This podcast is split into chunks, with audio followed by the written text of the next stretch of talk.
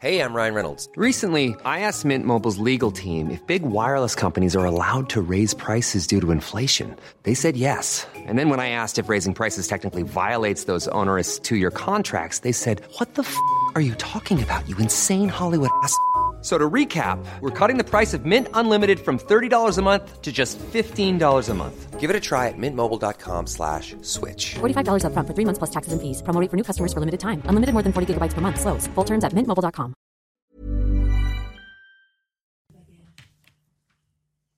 C'est News, il est 5h59. Bienvenue à tous, la matinale, c'est parti. À la une ce matin, des témoignages, choc de supporters présents samedi dernier au Stade de France. Certains ont eu très peur. Ils se livrent ce matin dans la matinale de CNews. Vous allez les entendre.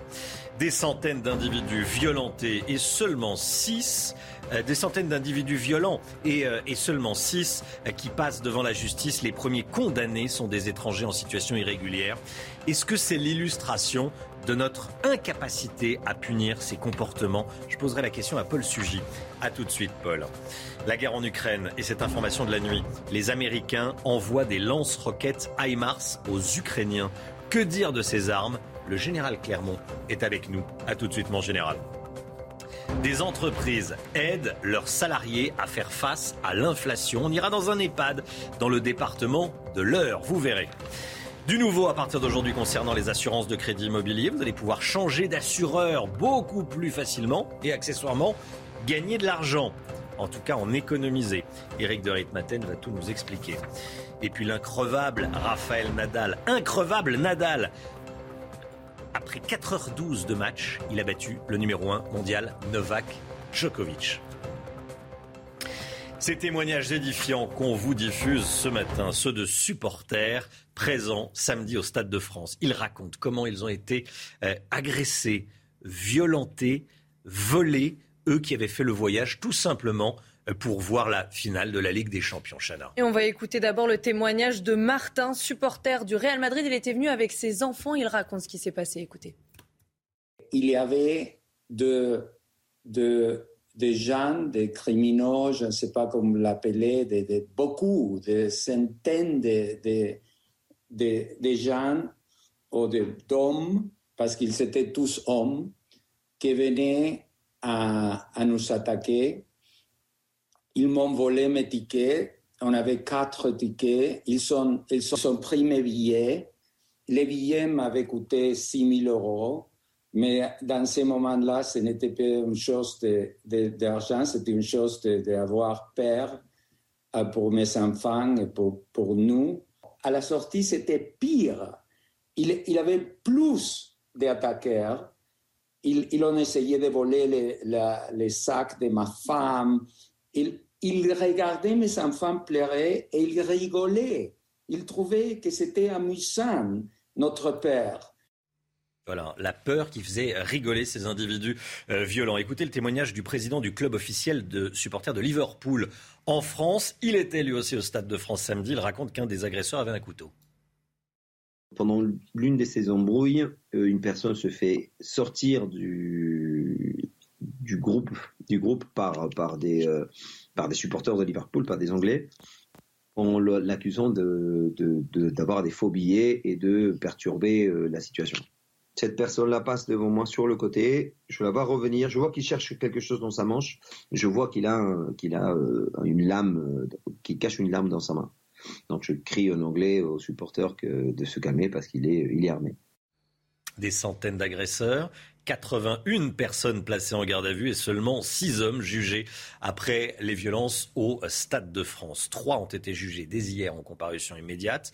Ils sont tous en situation irrégulière. Deux sont algériens. Le troisième se dit de nationalité palestinienne. Et un de ces hommes a dormi en prison cette nuit. Il a été condamné à 10 mois de prison avec mandat de dépôt. Alors qui sont ces individus? On voit ça avec Marine Mulset. Trois individus interpellés au Stade de France samedi soir ont été condamnés en comparution immédiate à Bobigny hier après-midi. Un homme âgé de 24 ans de nationalité algérienne sans casier judiciaire a été condamné à six mois de prison avec sursis pour avoir volé le téléphone portable d'une Britannique. Un homme de 34 ans qui se présente comme étant palestinien. En situation irrégulière, il fait l'objet d'une obligation de quitter le territoire et déjà connu des services de police pour des faits de vol en réunion. Il était jugé pour avoir volé le collier d'une autre Britannique et pour avoir mordu le bras de son ami qui tentait de l'intercepter. Il a été condamné à 10 mois de prison avec mandat de dépôt. Un homme de 25 ans né en Algérie jugé pour le vol d'une montre de luxe et d'un téléphone portable. Déjà connu pour des faits de vols aggravés, il fait l'objet d'une obligation de quitter le territoire. Mais sa situation est en cours de régularisation. Il écope lui de 10 mois de prison avec sursis. Sa peine est aménageable en semi-liberté. Une autre affaire concernant trois hommes de nationalité péruvienne, tous en situation irrégulière, a été renvoyée au 5 juillet. Poursuivis pour avoir volé en réunion plusieurs dizaines de téléphones portables. Deux d'entre eux ont été placés en détention provisoire dans l'attente de leur jugement. Paul Sugy avec nous. Eh, Paul, des centaines de délinquants qui agressent, qui volent, qui font peur, qui humilient parfois. Ce matin, seulement trois dorment en prison, dont deux sont en détention provisoire. Ils n'ont pas encore été jugés, ils seront jugés plus tard. En plus du fiasco d'organisation, on a là devant nous notre incapacité à, à punir des délinquants. Ce qui est bien, c'est que les Anglais auront eu effectivement, l'espace de quelques jours, euh, probablement le spectacle de euh, l'absence d'autorité de l'État euh, sur toute la ligne. C'est-à-dire qu'on parle de personnes là qui ont été effectivement jugées, qui d'une part, pour la plupart d'entre elles, n'avaient rien à faire sur le territoire français puisque ce sont des personnes qui étaient là clandestinement et qui donc étaient en situation irrégulière. Donc ils n'auraient déjà pas dû être en France. Ils auraient encore moins dû se trouver aux abords du Stade de France. On en a déjà parlé sur l'antenne, mais on voit bien qu'ici, effectivement, euh, l'anticipation de cet événement a été très mal conduite, euh, alors même que maintenant ressurgissent des notes, en plus, qui ont été écrites en amont de l'événement et qui disent qu'il y avait des risques de débordement. On a pu voir qu'il y avait un certain nombre de facteurs qui laissaient imaginer que euh, ces débordements étaient prévisibles. Le dispositif policier était très certainement euh, Il faut pas blâmer l'action des forces de l'ordre sur place. Elles avaient au fond deux missions quasiment contradictoires à gérer. Il y avait à la fois euh, un sujet de maintien de l'ordre et il y avait aussi euh, une lutte anticriminalité. Probablement d'ailleurs que les brigades mobiles anticriminalité étaient en nombre trop insuffisant pour pouvoir appréhender euh, tous les individus qui ont participé à ces violences et à ces, vols en réunion. D'autre part, effectivement, on voit que la, conclusion pénale de ces événements est probablement insuffisante, puisque, comme vous l'avez bien dit, il y a un entonnoir. On parle d'abord de 300 à 400 racailles qui ont commis ces méfaits aux abords du Stade de France, d'une centaine seulement d'interpellations, et ensuite de six déferments. C'est-à-dire que même les personnes qui ont été interpellées, pour la plupart, sont ressorties libres de leur garde à vue, probablement d'ailleurs parce que, eh bien, il était difficile, voire impossible, de prouver à chaque fois les faits, et donc ça n'aurait même pas eu de sens de les euh, déférer devant le tribunal. Et ensuite, même le tribunal s'est montré particulièrement clément à l'égard de certains de ces malfaiteurs. On voit bien ici qu'effectivement, l'État est incapable, euh, à tous les niveaux de la chaîne de faire respecter son autorité sans que euh, ni la justice ni la police ici soient particulièrement blâmés. Simplement, oui. les moyens d'ensemble ont effectivement été euh, très largement insuffisants. Merci Paul. Gérald Darmanin et Amélie Oudéa Castera seront entendus par les sénateurs à 17h cet après-midi. Et le ministre de l'Intérieur et la ministre des Sports vont devoir s'expliquer devant les sénateurs sur les débordements au Stade de France. Allez, on part en Angleterre. Les Anglais ne décolèrent pas, Chana. Hein. Et le président du club de Liverpool, Tom Werner, exige des excuses de la part des autorités françaises. Il ne digère pas que ses supporters soient pointés du doigt et accusés d'être à l'origine de ce fiasco. Toutes les dernières informations avec notre correspondante à Londres, Sarah Menaille. La colère ne redescend pas en Grande-Bretagne après les événements qui ont eu lieu samedi soir sur le parvis du Stade de France à Saint-Denis. Lundi, c'est Boris Johnson qui s'est dit extrêmement déçu de la manière dont les supporters de Liverpool avaient été traités à Paris samedi soir. Puis c'était au tour de la maire de Liverpool présente au Stade de France qui allait réclamer des excuses directement à Emmanuel Macron. Et puis enfin, mardi, c'était au tour du président du club de Liverpool de réclamer des excuses aux autorités françaises dans une lettre adressée à la ministre des Sports, Amélie Oueda Castera. Tom Werner s'insurge contre les accusations portées envers les supporters de Liverpool par les autorités françaises. Il réclame des excuses, faisant référence aux propos de la ministre des Sports, mais aussi aux propos du ministre de l'Intérieur, Gérald Darmanin. Tom Werner dénonce bien des propos irresponsables, ce sont ses mots, et il demande l'ouverture d'une enquête. Vous l'aurez compris, quelques jours après les faits, la polémique est toujours aussi vivace ici en Grande-Bretagne. Voilà, des questions, de nombreuses questions se posent ce matin, notamment celle-ci. Est-ce qu'il ne faut pas réformer toute la sécurité autour du football? Eh bien, écoutez ce qu'en pense le directeur général de l'association Football Supporters Europe. Le, le, le, hooliganisme britannique des années 80, il, il n'existe plus à Liverpool. Mais le problème, c'est que tout la préparation, toute la préparation des pouvoirs publics sur ce match s'est fait sur la base de ce qu'étaient certains des supporters de Liverpool il y a 35 et 40 ans. On est dans un pays qui a du mal à gérer des supporters, qui sait qui sait pas faire ou qui sait de moins en moins faire.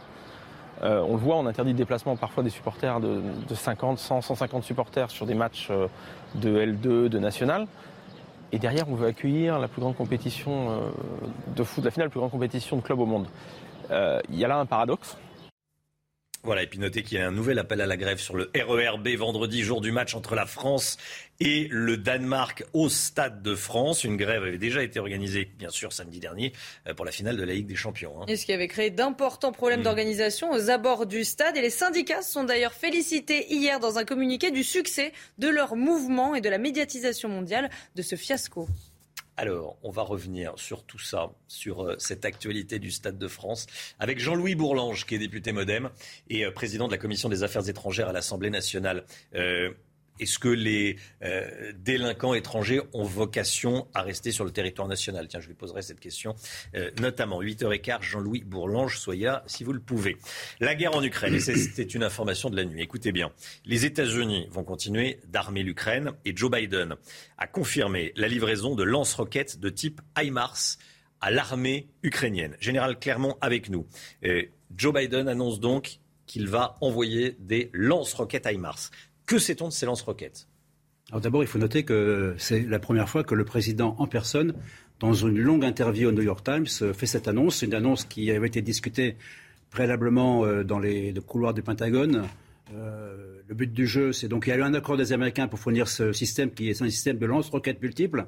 Donc la différence avec un canon, c'est que ce sont des, missiles et des roquettes avec de la poudre qui ont un double avantage. D'abord d'avoir une portée plus longue que les canons, c'est la portée de l'ordre de 70 km, et surtout une précision plus importante puisqu'elles sont guidées par GPS, donc il y a une précision de quelques mètres à l'impact.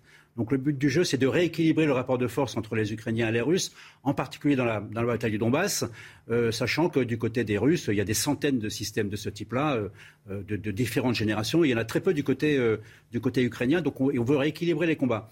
Maintenant, la particularité de cette affaire, c'est que tout de même, d'abord, on ne sait pas combien de, systèmes seront livrés, mais ça peut aller très vite parce qu'ils équipent également la Pologne et la Roumanie, donc ils sont juste de l'autre côté de la frontière, ils n'ont qu'à passer la frontière, donc ça, ça peut aller très vite.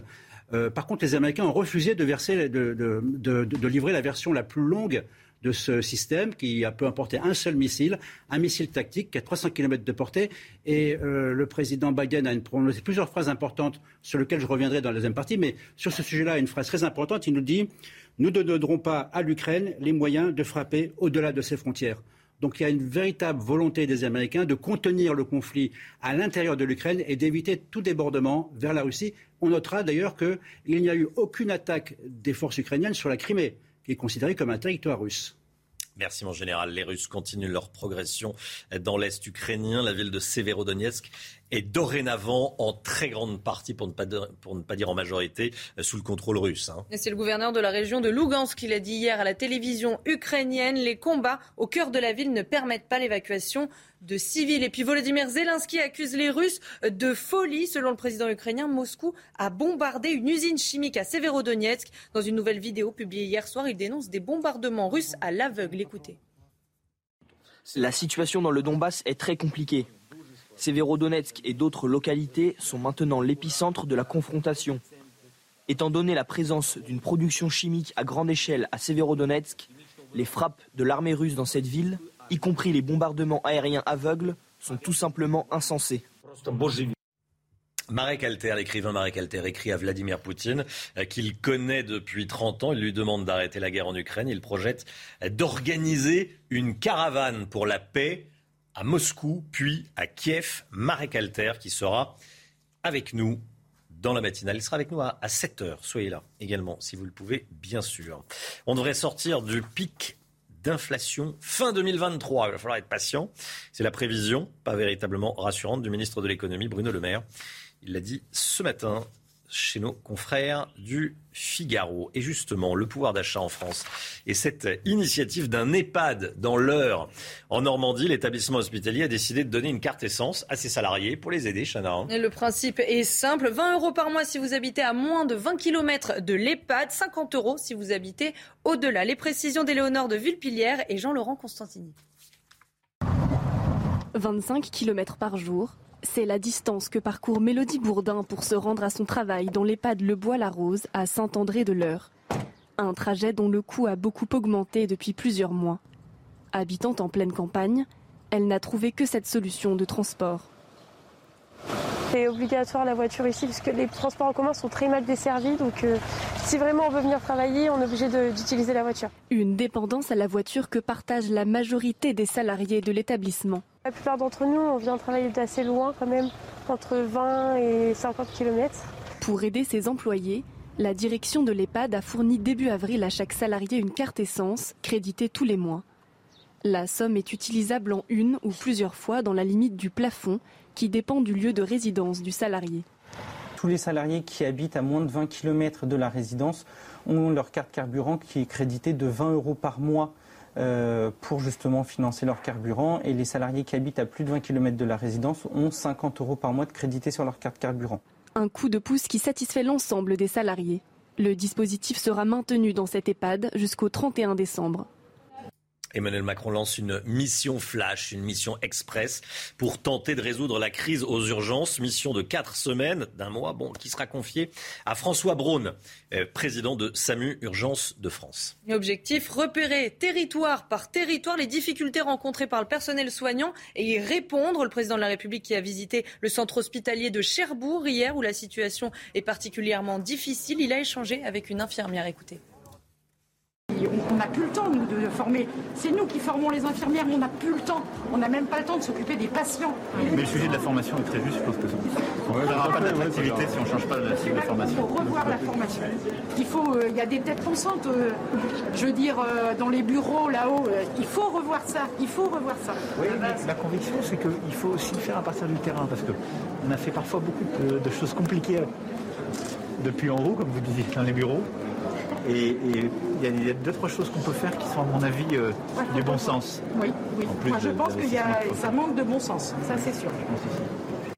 Ça manque de bon sens. Euh, cette mission Flash, est-ce qu'elle va aboutir à quelque chose? Qu'en dit Christophe Prudhomme? Il sera avec nous euh, dans une demi-heure à 6h30. Il est médecin, au SAMU 93, porte-parole de l'Association des médecins urgentistes de France. Il est 6h15, bon réveil à tous, c'est le point info tout de suite, Chanel Housteau. Un conducteur mis en examen pour avoir tué une piétonne de 24 ans fuyant la police. Les faits se sont déroulés le week-end dernier à Paris. Après 48 heures de garde à vue, un juge d'instruction l'a mis en examen pour homicide involontaire aggravé par l'état d'ivresse et le délit de fuite. Il a été placé en détention provisoire. L'entreprise américaine General Electric accusée de blanchiment de fraude fiscale. Une plainte a été déposée lundi devant le parquet national financier. Une décision historique prise par le comité social économique et l'intersyndicale du groupe à Belfort. Pour ces faits, les responsables du géant industriel encourent 7 ans d'emprisonnement. Le Canada dépénalise les petites quantités de drogue dure dans l'ouest du pays dès le 31 janvier 2023 et pour une période de 3 ans, les adultes pourront avoir jusqu'à 2,5 grammes de cocaïne ou d'héroïne pour leur usage personnel. La province de l'Ouest est très touchée par la crise des opiacés qui a tué des milliers de Canadiens. L'objectif des autorités est de sauver des vies et redonner aux consommateurs le droit de choisir. Merci Chana. On va entendre toute la matinée des témoignages chocs de ce qui s'est passé, euh, témoignages de supporters qui nous racontent ce qui s'est passé samedi au Stade de France. Témoignage choc. Écoutez euh, à présent Francis, supporter français. Il raconte que même sur le chemin du retour, c'était le chaos. Écoutez.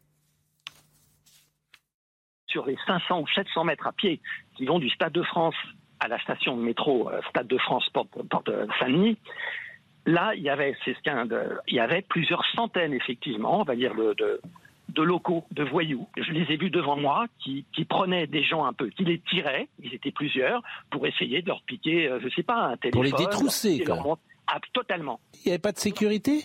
Absolument pas. Toutes ces bandes étaient à gauche et à droite. Sur les 500 mètres, c'était jonché par terre de, de, bouteilles en verre cassées. Un, un, homme qui se fait tirer par sa veste et puis ils sont, ils sont à deux ou trois à, lui sauter, à lui, sauter dessus. Vous voyez ce que je veux dire? Je pense que beaucoup de gens ont été extrêmement tristes euh, dans le métro quand on est rentré. Là, il y avait de la sécurité effectivement, et, je disais aux Anglais, I'm sorry for that, I'm sorry for you. Enfin bref, j'avais une honte, si vous voulez, mais c'était, mais j'avais envie de pleurer de honte, quoi. Voilà, de l'image qu'on donnait. Et je vous cache pas que c'est la première fois dans ma, oui, dans ma vie où j'ai eu peur euh, physiquement pour moi, quoi, et mes enfants. C'est la première fois.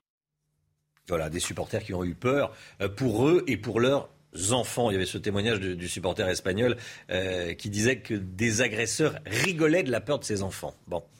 Voilà comment ça se passe au Stade de France en 2022. 6h18. L'économie. Chiffre éco avec Eric de Maten. On va parler de l'assurance emprunteur pour les crédits immobiliers. Il y a du nouveau à partir d'aujourd'hui et ce sont des bonnes nouvelles. Eric, du nouveau pour l'assurance emprunteur, on va pouvoir en changer plus facilement à partir d'aujourd'hui. Oui, c'est vrai. Jusque-là, vous savez, c'était une fois par an euh, lors du renouvellement, enfin en tout cas la date anniversaire euh, du contrat. Alors l'assurance emprunteur, c'est vrai que ça représente un coût hein, quand on a un crédit. Euh, j'ai regardé, parce que vous avez beaucoup de comparateurs hein, sur Internet, pour un crédit de 200 000 euros, ça peut aller de 40 à 70 euros par mois. Donc vous voyez, sur une durée de, de 15-20 ans, ça fait vraiment beaucoup d'argent. Donc on pourra désormais changer à tout moment. C'est-à-dire vous irez sur Internet voir le meilleur taux, eh bien vous pourrez obtenir, vous pourrez changer tout simplement euh, de banque ou d'organisme. Ça, c'est la première chose qui est importante. La deuxième, et je voulais vous en parler, c'est une autre contrainte qui n'est pas négligeable, c'est le questionnaire euh, qui est supprimé, le questionnaire médical quand on fait un emprunt. Alors ça va concerner euh, pas tout le monde parce qu'il y a quand même des limites à chaque fois. Ceux qui empruntent maintenant et qui auront fini de rembourser avant l'âge de 60 ans, là, ils n'auront plus besoin de passer un, examen médical ou en tout cas de remplir ce questionnaire qui était quand même très contraignant. Ça concerne aussi pas tous les montants. Hein. Ce sera 200 000 euros pour les célibataires et 400 000 euros pour les couples. Ça, c'est pour, le, questionnaire. Maintenant, il y a une troisième avancée qui est importante, c'est que ceux qui avaient une maladie, qui ont eu une maladie grave comme le cancer ou l'hépatite C, là, ils étaient soumis à un examen médical pour pouvoir souscrire un contrat. Eh bien, c'est terminé. S'ils sont guéris depuis 5 ans, ils seront soumis au même régime que les autres emprunteurs. On appelle cela le droit à l'oubli et c'est une bonne chose que c'était quand même trois éléments qui étaient bloquants, je le rappelle. L'assurance emprunteur qu'on ne pouvait pas remplacer, tout, qu'on peut changer tous les ans, et puis ces deux avancées concernant l'examen médical. CNews, il est 6h20. Merci d'avoir choisi CNews pour démarrer cette journée de mercredi 1er juin. Ça y est, on est en juin. Beaucoup d'actualités encore ce matin. Déjà la météo d'ici à 6h30. Le thermomètre et le mercure va grimper à nouveau, nous dira Karine Durand. Il y a également euh, les condamnations, premières condamnations qui sont tombées après euh, ce qui s'est passé au, Stade de France. Il y avait des centaines euh, d'agresseurs. Il y a eu 81 interpellations. Et Seulement 6 personnes qui passent devant la justice. Seulement 6 personnes qui passent devant la justice. On va en parler tout au long de la matinale avec euh, des témoignages chocs. Restez bien avec nous si vous le pouvez, bien sûr. À tout de suite. Quel joueur, quel champion, Rafael Nadal qui a battu Novak Djokovic. Rafael Nadal euh, qu'on disait un peu fatigué, qui avait un peu mal à son pied. Bon, Nadal qui a battu Djoko en 4h12. Allez. Eh oui, il a battu le numéro 1 mondial hier soir en quart de finale de Roland Garros. Score final 6-2, 4-6, 6-2, 7-6. Le cinquième joueur mondial affrontera donc en demi-finale Alexander Zverev. Euh, le match qui aura lieu vendredi, le jour des 36 ans de Rafael Nadal. Voilà. Nadal, est-ce qu'il va aller jusqu'en finale? On va, on va suivre ça. Euh, Alexander Zverev, qui euh, a, quant à lui, été euh, éliminé, qui a éliminé, lui, Carlos Alcaraz. Hein. le prodige espagnol de 19 ans a été dépassé par la rigueur du troisième joueur mondial. Les deux tennisman nous ont offert une partie d'un niveau exceptionnel, notamment au dernier set. L'Allemand de 25 ans a fini par l'emporter 6-4, 6-4, 4-6, 7-6. Du foot avec le prochain Ballon d'Or Cette question, est-ce qu'il sera français le prochain Ballon d'Or? Eh Karim Benzema est le grand favori. Après sa saison exceptionnelle, le joueur du Real Madrid a gagné la Liga en finissant meilleur buteur. Il a aussi remporté la Ligue des Champions samedi dernier. Pour Lionel Messi, il n'y a aucun doute, Karim Benzema mérite le Ballon d'Or. Écoutez. Creo que está, está clarísimo que Benzema hizo un año espectacular y más terminó consagrándose con, con la Champions, siendo fundamental de octavo hacia adelante en todos los partidos y, y creo que, que no hay duda este año. Le temps avec Karine Durand, la chaleur se généralise. C'est tout de suite. Et Karine, vous nous emmenez tout d'abord dans les Pyrénées-Atlantiques. Oui, à Artoust exactement, avec une belle amélioration hein, comparée aux averses qu'on a eues ces derniers jours. Euh, le ciel se dégage, ça va être encore une fois une belle journée sur cette zone des Pyrénées, avec une température de 25 degrés au cours de l'après-midi. Revenons quand même sur ce qui s'est passé au cours du mois de mai en France, ce mois de mai historique qui est le plus chaud jamais enregistré pour un mois de mai en France depuis le début des relevés météo. Température moyenne en France de 17 7 degrés 8, c'est quasiment 3 degrés supplémentaires par rapport à la normale. L'ancien record était de 16 degrés 9 en mai 2011 et encore de la chaleur en plus pour cette journée. Globalement du beau temps en France hein, ce matin, un ciel dégagé quasiment partout, surtout sur le nord où il faut juste se méfier de ces orages qui éclatent euh, sur le nord de la Nouvelle-Aquitaine, sur les régions centrales et qui vont se décaler de plus en plus vers l'est au cours de l'après-midi. Méfiance, on peut avoir des orages localement violents vers Clermont-Ferrand par exemple, vers Saint-Étienne, vers les Alpes. Ça peut éclater sur les reliefs également. Sur le nord, très belle journée ainsi que sur les Pyrénées et sur la côte méditerranéenne. Les températures ne subissent pas une grande évolution le matin par rapport à hier matin.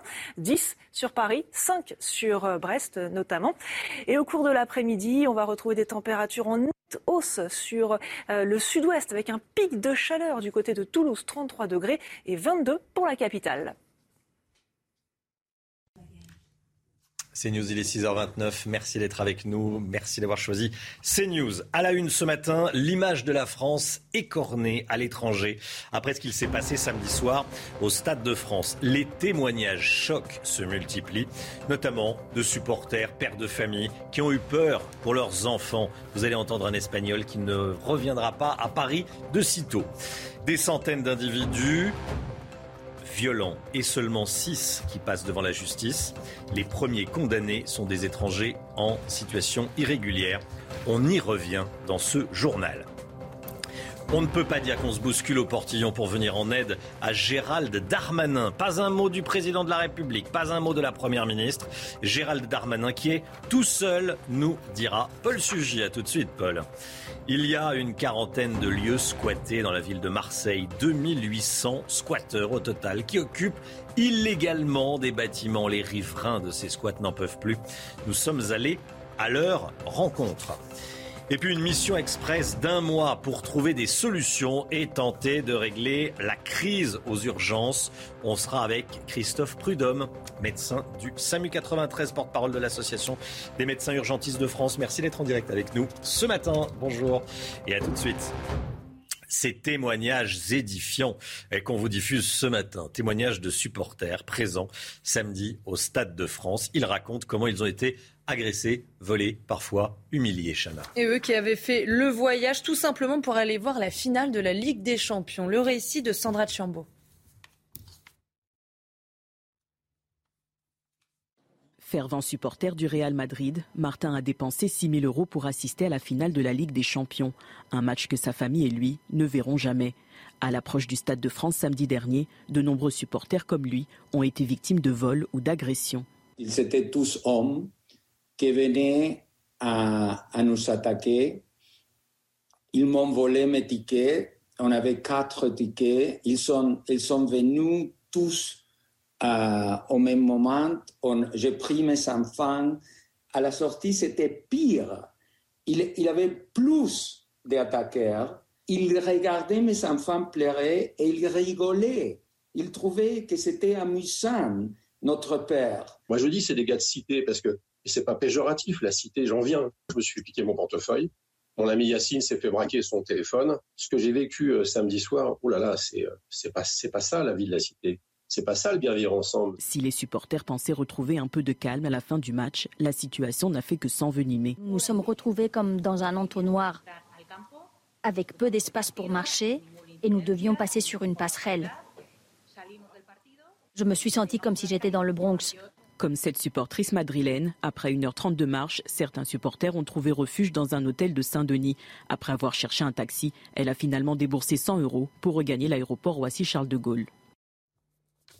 Des centaines d'agresseurs, 81 personnes placées en garde à vue et seulement 6 hommes jugés après les violences eh, au Stade de France. Trois ont été jugés dès hier en comparution immédiate. Ils sont tous en situation irrégulière. Deux sont algériens. Le troisième se dit de nationalité eh, palestinienne. Et un de ces hommes a dormi en prison. Cette nuit, il a été condamné à 10 mois de prison avec mandat de dépôt. Quel est le profil de ces individus? On voit ça avec Marine Mulset.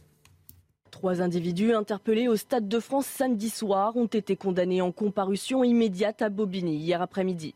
Un homme âgé de 24 ans de nationalité algérienne sans casier judiciaire a été condamné à six mois de prison avec sursis pour avoir volé le téléphone portable d'une Britannique. Un homme de 34 ans qui se présente comme étant palestinien. En situation irrégulière, il fait l'objet d'une obligation de quitter le territoire et déjà connu des services de police pour des faits de vol en réunion. Il était jugé pour avoir volé le collier d'une autre Britannique et pour avoir mordu le bras de son ami qui tentait de l'intercepter. Il a été condamné à 10 mois de prison avec mandat de dépôt. Un homme de 25 ans né en Algérie jugé pour le vol d'une montre de luxe et d'un téléphone portable. Déjà connu pour des faits de vols aggravés, il fait l'objet d'une obligation de quitter le territoire, mais sa situation est en cours de régularisation. Il écope lui de 10 mois de prison avec sursis. Sa peine est aménageable en semi-liberté. Une autre affaire concernant trois hommes de nationalité péruvienne, tous en situation irrégulière, a été renvoyée au 5 juillet. Poursuivis pour avoir volé en réunion plusieurs dizaines de téléphones portables. Deux d'entre eux ont été placés en détention provisoire dans l'attente de leur jugement. Et beaucoup de questions se posent ce matin, notamment celle-ci. Est-ce qu'il faut réformer toute la sécurité autour du football, Chana? Eh bien Pour le président de l'association Paris Football Club, ça n'est pas le football le problème. Écoutez. Les gens, vous savez ce qu'ils me disent? Ils me disent Ah, Patrick, c'est le football. Mais non, moi j'en ai marre de cette phrase. À chaque fois, il y a un problème dans un stade, à chaque fois, il y a des violences de supporters. On dit c'est le football. Ben non, euh, non, c'est pas le football. C'est pas ça le football. Il faut arrêter de dire que c'est le football. Il faut se mettre autour d'une table. Il faut peut-être faire des assises. Faut, je sais pas. Mais bon sang, il faut, il faut, il faut travailler dans ce sens-là. Il faut, euh, il faut être euh, conscient euh, qu'on va trop loin sur certaines choses. Et sincèrement, ce que j'ai vécu euh, samedi soir, oh là là, c'est euh, pas pas ça la vie de la cité. C'est pas ça le bien vivre ensemble. Voilà, il y a un nouvel appel à la grève sur le RERB pour euh, vendredi, jour du match, cette fois entre la France et le Danemark au, Stade de France. Une grève avait déjà été organisée samedi dernier, jour de la finale de la Ligue des Champions, ce qui avait provoqué de gros problèmes d'organisation aux abords du stade. Comme tous les matins, on vous consulte dans la matinale et aujourd'hui on vous pose cette question. Qu'est-ce que vous en pensez de ce nouvel appel à la grève? Est-ce que c'est une bonne idée après les incidents de samedi dernier? Écoutez vos réponses, c'est votre avis. Je trouve ça scandaleux. Je trouve ça euh, anormal.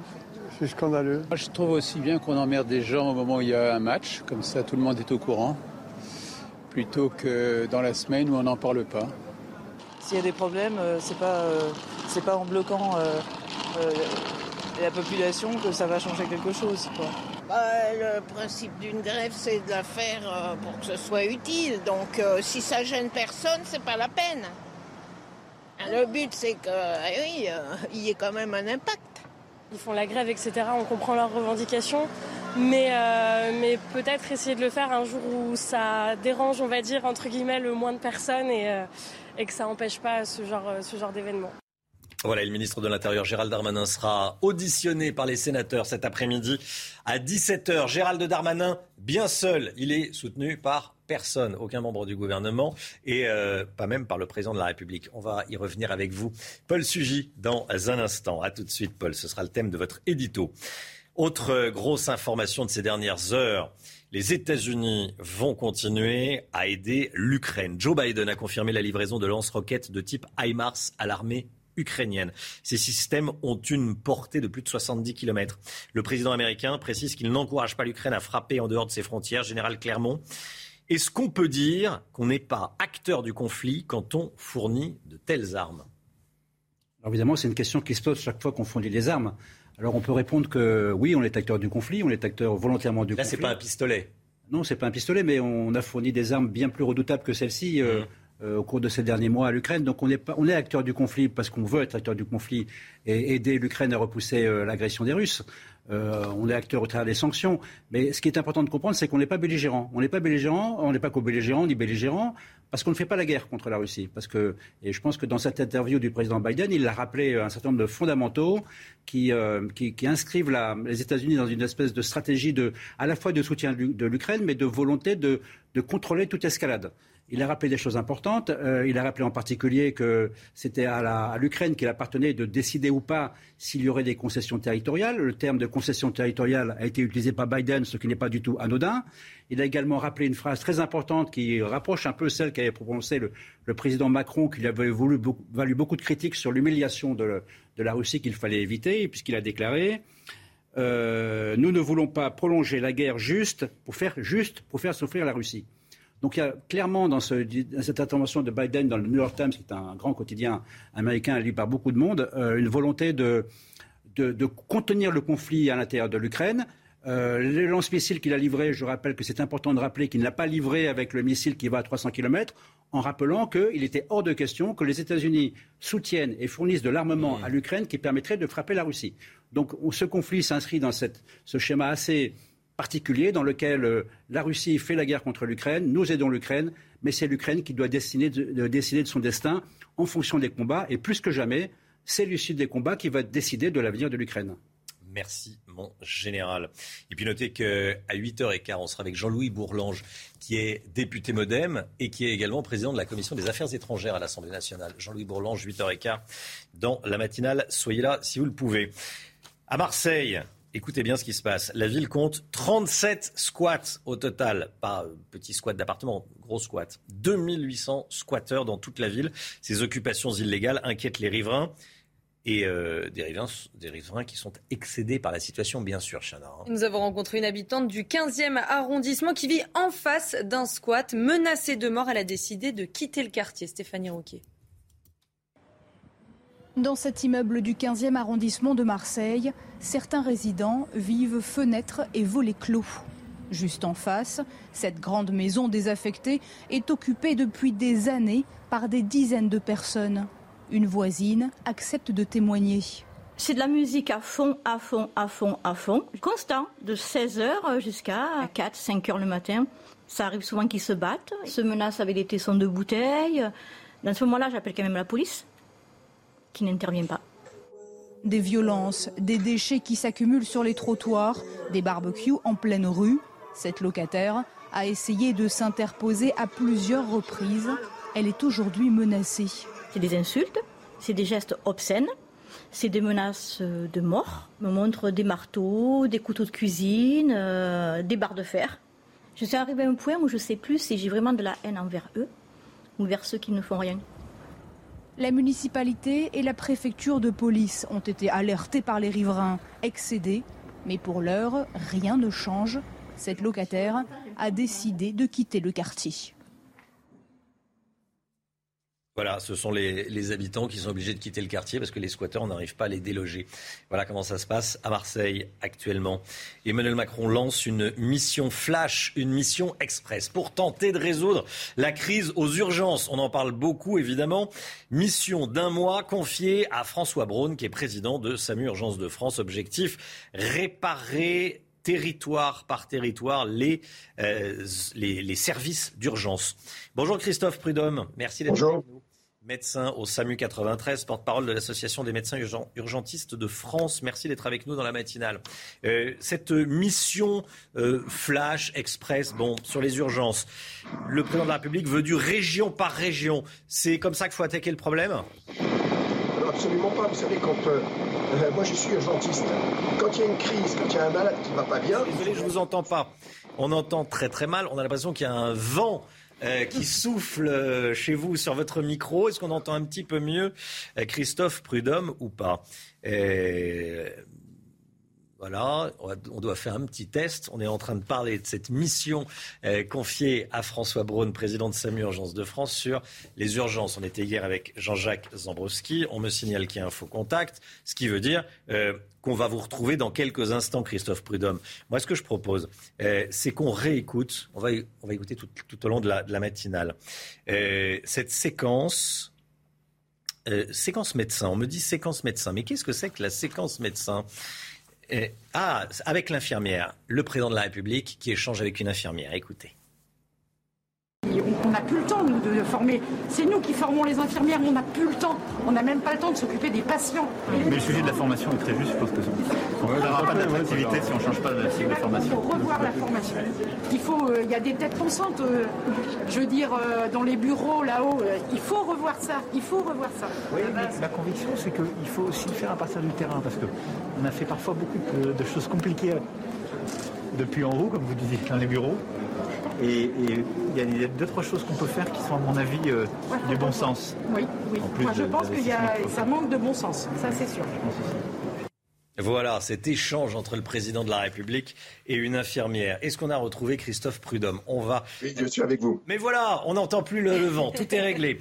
Euh, Christophe Prudhomme, c'est la bonne approche, le région par région? Écoutez, déjà une mission flash, nous euh, repousser euh, les décisions à un mois, c'est irresponsable de la part euh, du président de la République. la situation est bien connue. Vous savez, en 2019, nous étions déjà en grève. Depuis, un certain nombre de rapports, rapports parlementaires du Conseil économique et social, lors du Ségur, il y a même eu un rapport qui a été commandé à Madame Nota la situation est bien connue. Il n'y a pas besoin de mission flash. Il faut aujourd'hui prendre des décisions avant que le malade meure. C'est l'hôpital qui est en train de s'effondrer. Et on en connaît bien les causes et on connaît les solutions. Les solutions aujourd'hui, c'est que nous avons besoin de plus de personnel, de mieux rémunérer le personnel. Nous avons surtout besoin d'un grand plan de formation en urgence du personnel. Aujourd'hui, nous manquons de personnel et ceux qui restent épuisés démissionnent. Donc un mois de plus, dans un mois, nous serons à l'été. Et donc, euh, je l'ai dit euh, sur, euh, sur d'autres chaînes, il y a déjà des morts. Euh, des morts. Vous pensez que le président de la République aura encore des, des, morts Vous pensez que le président de la République veut, veut, veut, veut passer au-dessus des, des, des, législatives, si je vous, si je vous suis, et, euh, et, et, repousse un petit peu le problème, en tout cas après législatives. Vous demandez des, augmentations de salaire pour le personnel médical, médecins, infirmières, et soignantes Des augmentations de combien? Écoutez, aujourd'hui, malgré le Ségur de la santé, euh, nos collègues infirmières gagnent moins en parité de pouvoir d'achat que leurs collègues mexicaines. Il est clair que euh, Bac plus 3, avec la pénibilité, les horaires décalés, le travail de nuit, euh, aujourd'hui, l'augmentation de salaire doit être au, minimum entre 3 et 500 euros pour qu'on puisse rattraper, rattraper ce qui existe dans d'autres pays et qui a un minimum d'attractivité en termes de rémunération qui prennent en, cause, en compte la pénibilité. 3 et 500 euros pour les infirmières, combien pour les médecins?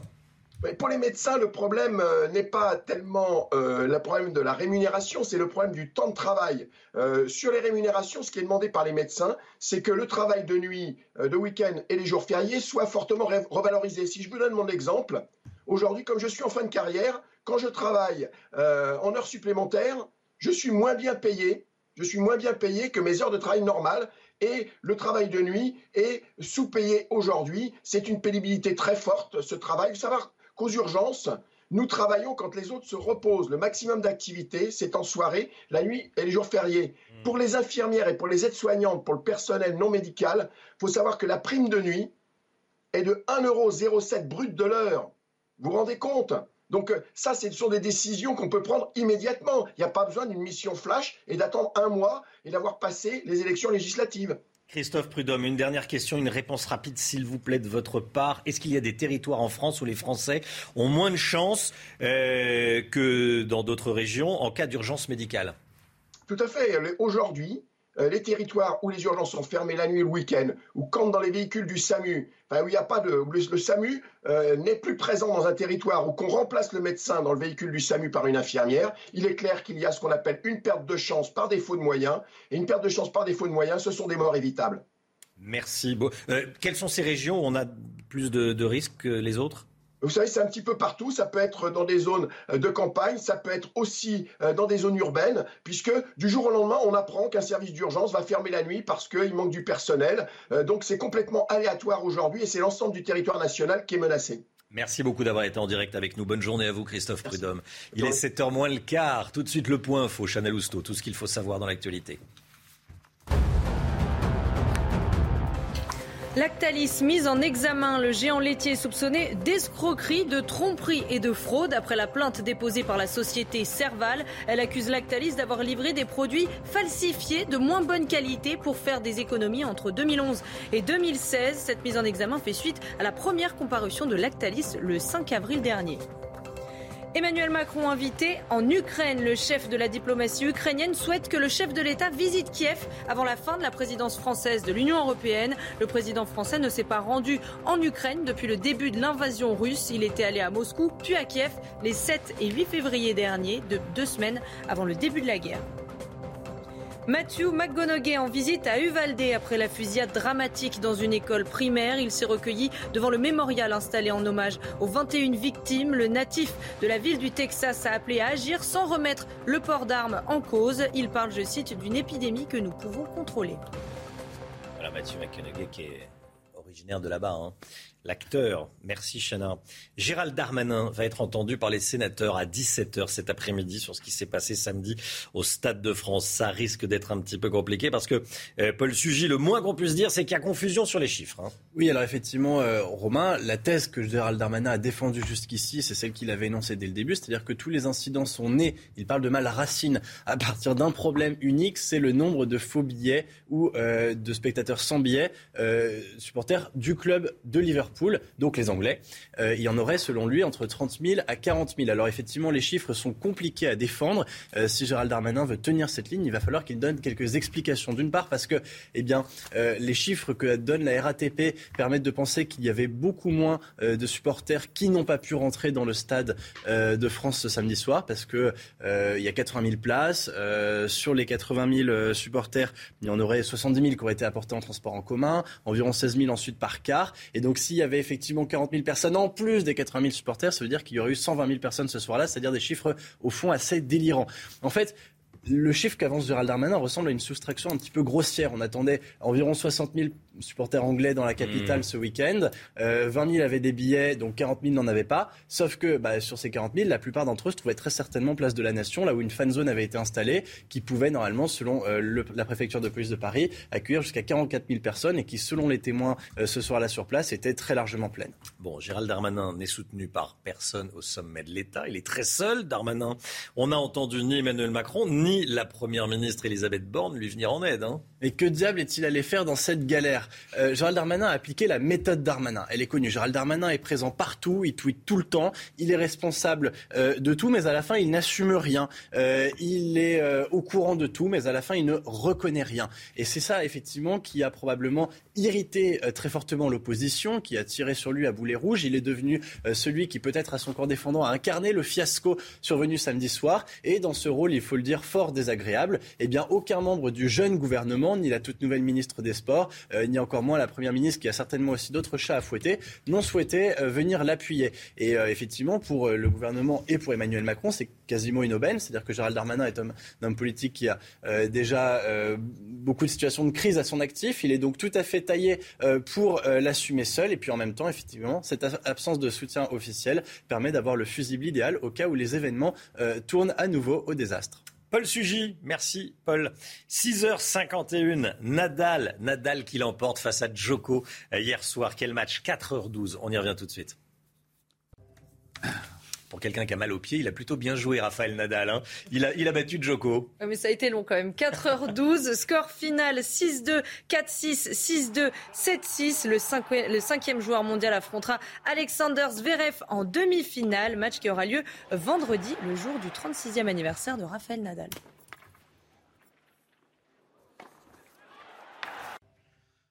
Réveil en musique comme tous les matins. Ce matin, on écoute Potion de Calvin Harris avec Dwalipa et Young Thug. Les trois artistes nous invitent sur euh, le reel paradisiaque avec un titre dansant. Bon, joli programme. Hein. Regardez.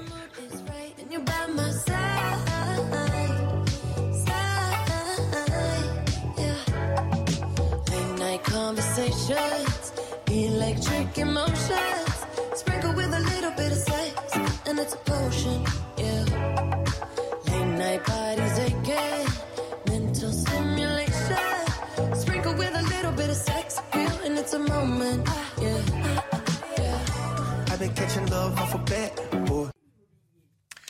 C'est News 6h53. Restez bien avec nous. Dans un instant, on va revenir sur ces témoignages chocs qu'on vous diffuse ce matin dans la matinale. C'est extrêmement important.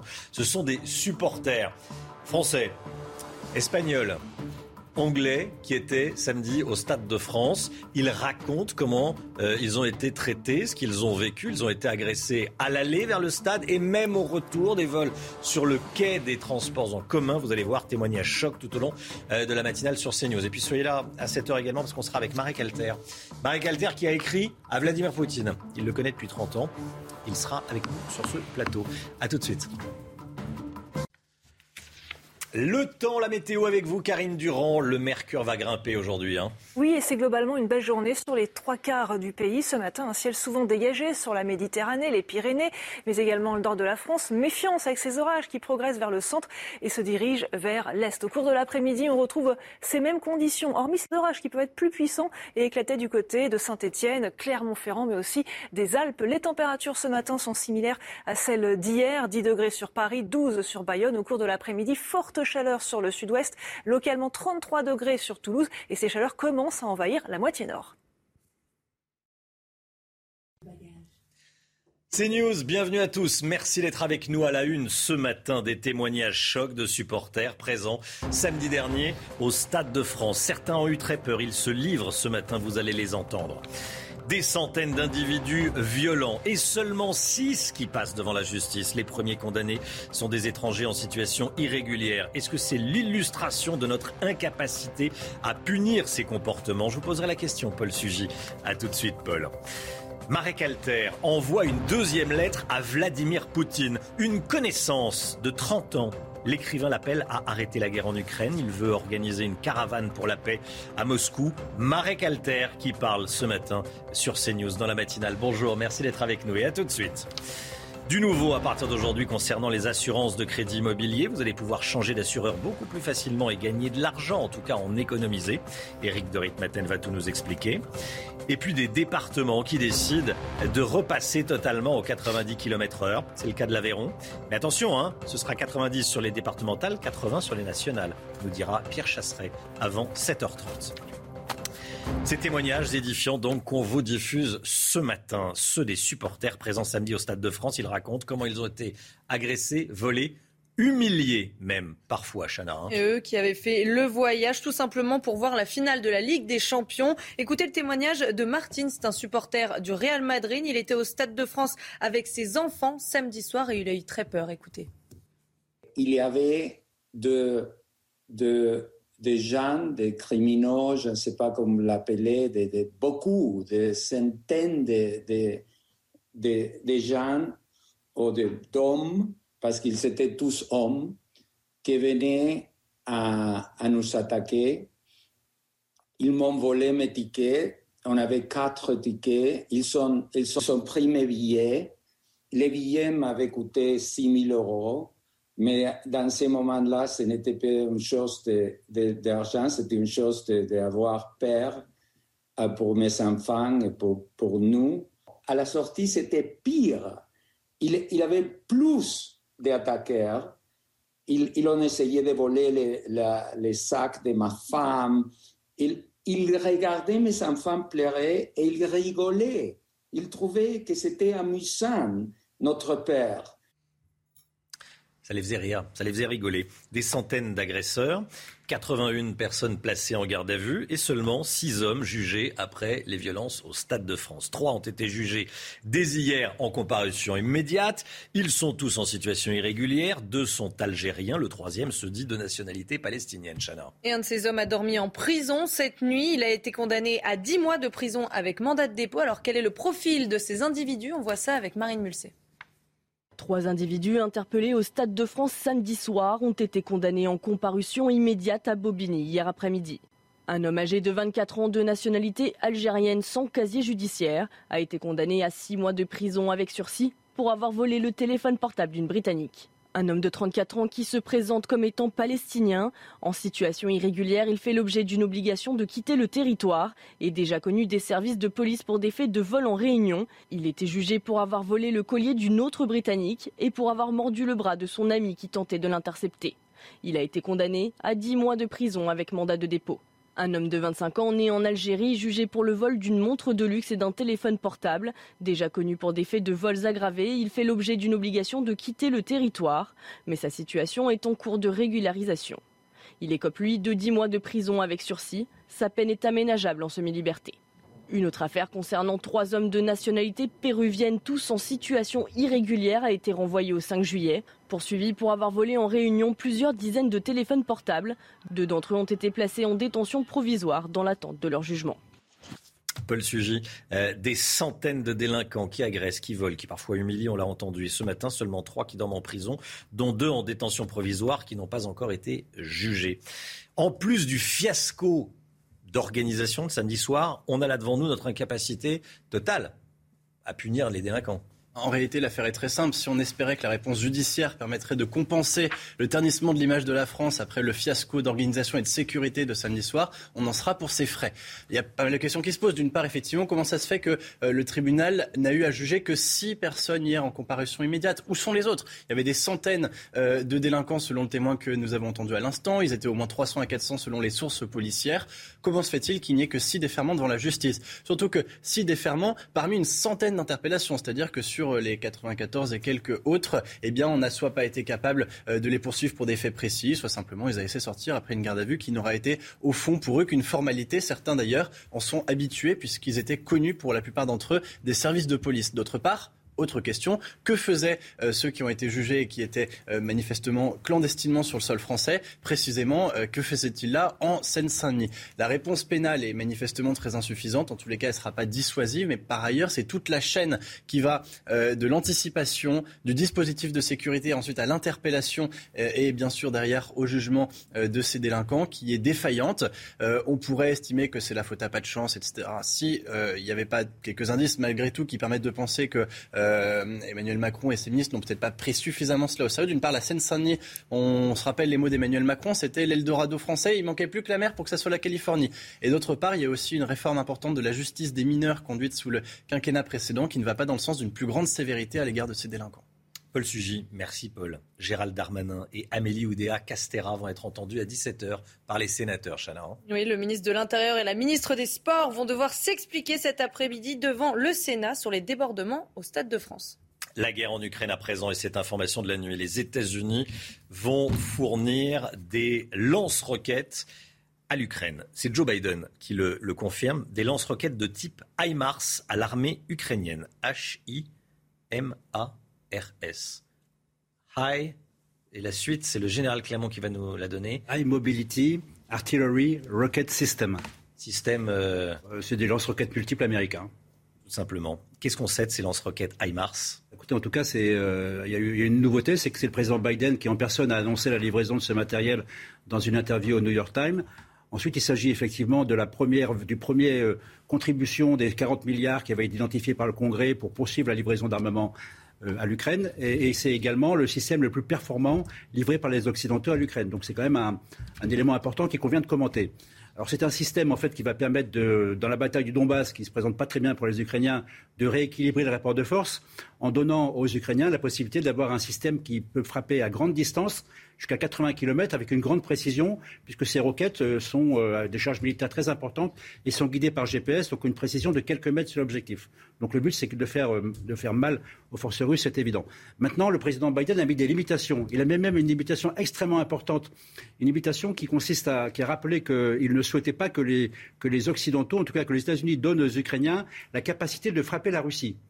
Donc c'est un petit peu, c'est un petit peu étonnant parce que n'importe quel système euh, livré par les Occidentaux pourrait frapper la Russie, mais en tout cas, il n'a pas livré la version de ces roquettes, euh, une version qui permet de tirer des roquettes qui vont jusqu'à 300 km de portée. Donc euh, il a rappelé. Donc je pense que c'est important de rappeler que, que dans cette guerre, si les Américains ont effectivement un rôle décisif, si le cordon ombilical qui fournit des munitions et des armements à l'Ukraine permet de résister à, l'agression russe, c'est eux qui règlent quand même le potentiomètre.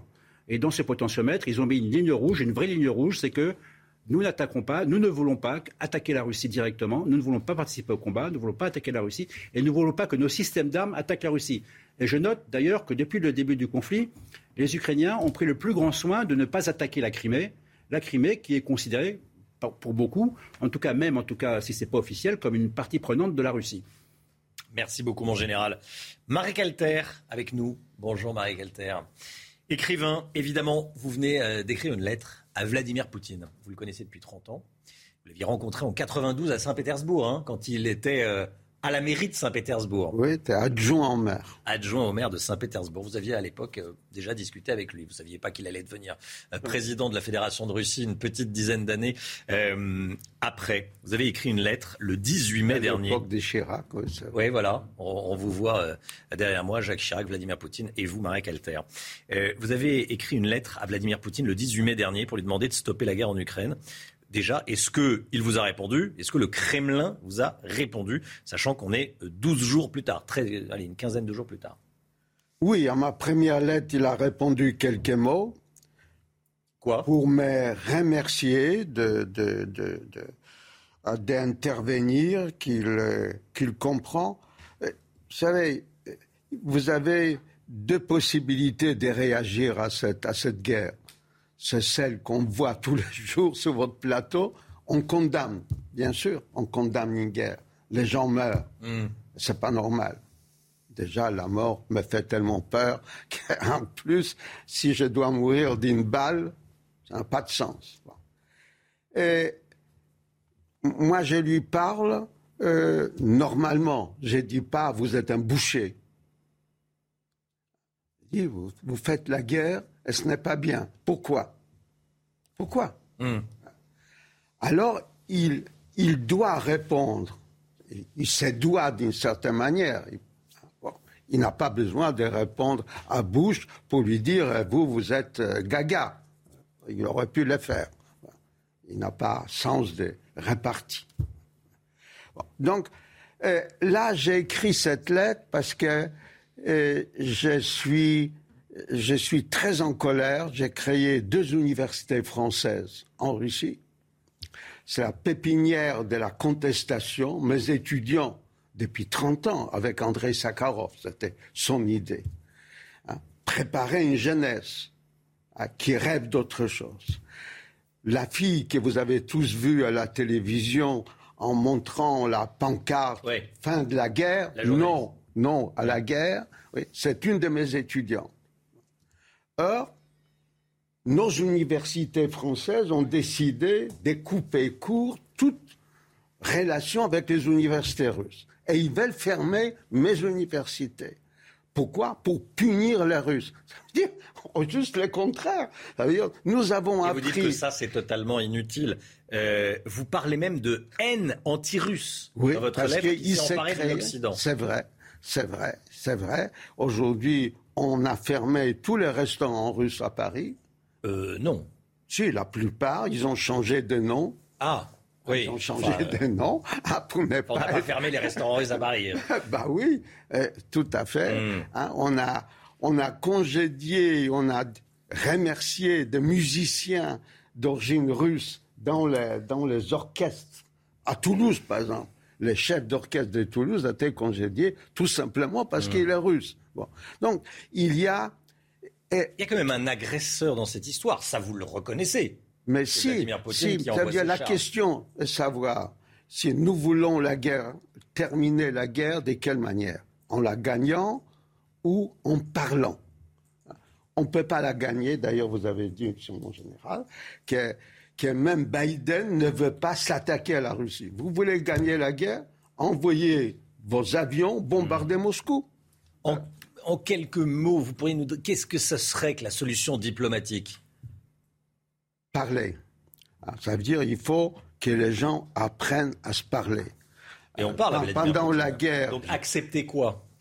Accepter, reconnaître l'autre.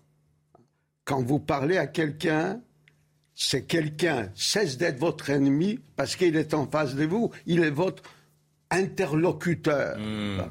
C'est ce que j'ai demandé à, Poutine.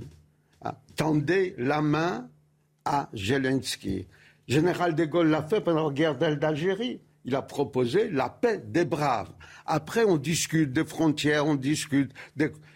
Et on se parle et on s'assoit à la même table. Exactement. Quel, rôle jouent les Américains? Vous dites, vous conseillez dans votre lettre à Vladimir Poutine de ne pas tomber dans le piège tendu par les Américains. De quel piège parlez-vous? Oui, parce que c'est les seuls qui, qui profitent de cette guerre. Nous sommes, nous sommes des otages, nous, les Français, les Européens. L'Europe, les rêves de, Victor Hugo, l'Europe un modèle pour le monde est en train de mourir hein, dans les plaines d'Ukraine. Elle est remplacée par un autre rêve qui est une alliance militaire, l'OTAN. Vous vous rendez compte? Ça veut dire l'Europe des cultures, l'Europe des Chopin, de, ah, de Berlioz, de, Victor Hugo, remplacée par quoi? Par un rêve de guerre. Parce qu'une alliance militaire prévoit d'autres guerres. Sinon, on n'a pas besoin d'une alliance militaire. Et c'est ça qui me fait peur. Ça veut dire que le monde va, va être différent après cette guerre. Et moi, je ne voudrais pas. Ça veut dire que la Russie, général de Gaulle, Adenauer, quand ils sont rencontrés, hein, ils rêvaient d'intégrer la Russie à l'Europe. Pushkin, Lermontov, euh, Tolstoï, Tchaïkovski, c'est nous. Et, et je pense que Bon, je ne sais pas s'il a compris ma lettre, il m'a pas encore répondu. Et vous avez parlé de, de cette, vous avez parlé de cette caravane que je prépare. C'est mon rêve. Une caravane, de l'amener à Moscou et à oui, sur la place. Parce que qu'est-ce qu'il reste? Nous n'avons plus de parti politique. C'est fini. C'est-à-dire, on n'a plus de rêves collectifs. Il y a les religions.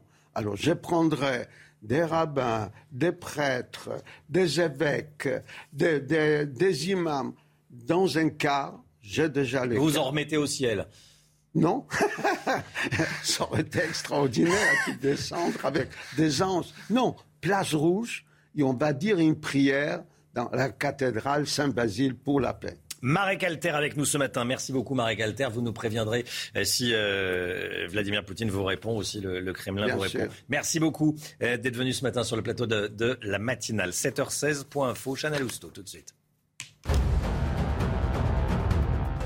Le conducteur qui a tué une piétonne de 24 ans en fuyant la police a été mis en examen. Les faits se sont déroulés le week-end dernier à Paris. Après 48 heures de garde à vue, un juge d'instruction l'a mise en examen pour homicide involontaire aggravé par l'état d'ivresse et le délit de fuite. Il a été placé en détention provisoire.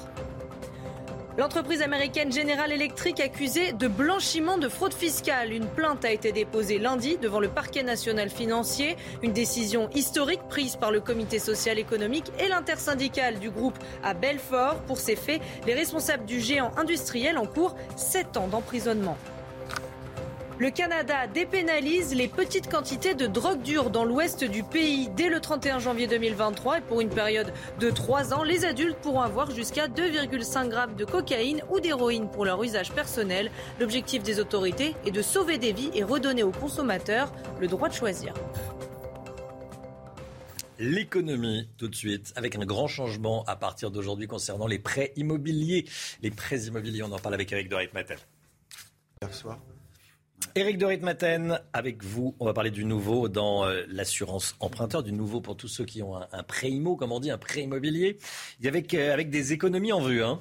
Alors des économies, c'est bienvenu en ce moment. Eh oui, l'assurance emprunteur, ça coûte cher. Hein. Euh, quand on regarde pour un, pour un crédit euh, sur, euh, par exemple, une quinzaine d'années, 200 000 euros, ça peut aller de 40 à 70 euros par mois uniquement pour cette assurance emprunteur. Et jusqu'à maintenant, on pouvait changer d'assurance emprunteur, mais c'était une fois par an à la date anniversaire du contrat. Donc c'était quand même un peu contraignant. Qu'est-ce qui va changer? Maintenant Si vous signez un nouveau contrat aujourd'hui 1er juin, eh ben vous pourrez changer d'assurance emprunteur bah, en cours de deux mois ou le mois prochain, il n'y a pas de problème. Et si votre contrat est en cours, eh bien là, il faudra attendre le 1er septembre parce que ça ferait trop de monde, si vous voulez, au portillon. Donc c'est pour ça que cette mesure est un petit peu atteignée pour euh, les contrats en cours. Alors, ensuite, il y a une deuxième avancée qui est importante, et là, elle concerne le questionnaire médical. Beaucoup de personnes étaient agacées, surtout les jeunes, hein, quand ils font un emprunt. On leur obligeait à faire ce question, à remplir ce questionnaire médical. Parfois, il y avait même un examen médical. Là, tous ceux qui ont un emprunt qui s'arrêtera avant l'âge de 60 ans, c'est-à-dire une fois qu'il aura été remboursé avant l'âge de 60 ans, plus de questionnaire médical. Ça ne concerne pas tous les montants. C'est 200 000 euros pour les célibataires, 400 000 euros pour les couples. Et troisième avancée, et je termine par là, là c'est le questionnaire et l'examen médical qui est supprimé pour les maladies graves, hépatite C, cancer, au bout de 5 ans, vous êtes guéri, plus besoin de passer chez le médecin. Et ça, c'est vraiment un point important parce que ça bloquait, c'était gênant pour beaucoup de personnes. On appelle ça le droit à l'oubli. Il prend enfin effet, ce droit à l'oubli. Et ce sera vraiment un grand soulagement pour eux, pour ceux qui ont eu une maladie, qui sont guéris et qui n'auront plus à passer ces examens. C'était du super Nadal hier soir à Roland Garros. On en parle tout de suite. éternel, Raphaël Nadal. Il l'a emporté hier soir face à Djoko. Novak Djokovic. Oui, l'Espagnol a éliminé le numéro 1 mondial en quart de finale de Roland Garros. Score final 6-2, 4-6, 6-2, 7-6 en 4h12 de jeu. Le cinquième joueur mondial affrontera Alexander Zverev en demi-finale. Le match aura lieu vendredi, jour du 36e anniversaire de Raphaël Nadal.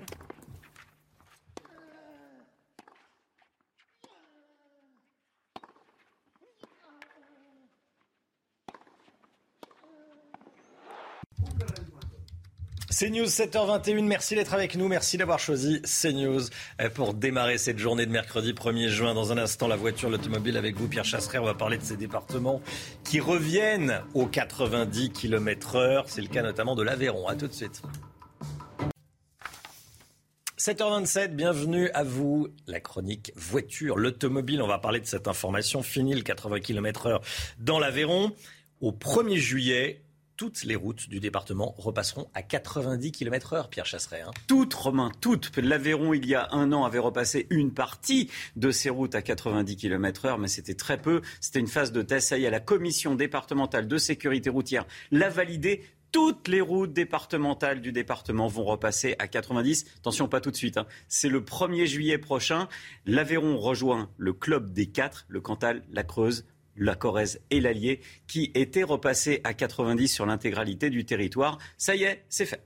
Le diable se cachant dans les détails, souvent toutes les routes départementales repassent à 90 pas les nationales. Départementales, parce que l'État rechigne toujours à, euh, à reculer sur le 80 km heure. Donc la route nationale restera, elle, la nationale 88, campée à 80 km heure. Dommage, dommage, parce que la commission de sécurité routière locale s'est prononcée en faveur. C'est bien qu'il n'y a pas plus d'accidents, qu'il n'y a pas d'effet sur la sécurité routière. Donc on peut clairement y aller. Ça y est, on peut libérer un petit peu les automobilistes. Et quand on regarde les départements, ben, on s'aperçoit que, eh bien, de département en département, ils parlent, hein, les présidents présidents de conseils départementaux, parce que c'est toujours celui qui touche qui repasse en intégralité à 90. Après donc le la Corrèze, le Cantal, l'Allier, la Creuse, et eh bien maintenant ce sera l'Aveyron qui sera à 90. Pierre Chasseret tous les matins dans la matinale. Merci beaucoup Pierre. Le temps tout de suite, Karine Durand des conditions globalement agréables. Karine Durand, on est ensemble, hein, en direct. vous étiez prêt, vous étiez pressé de donner la météo. Faut dire, les nouvelles sont bonnes, hein, Karine.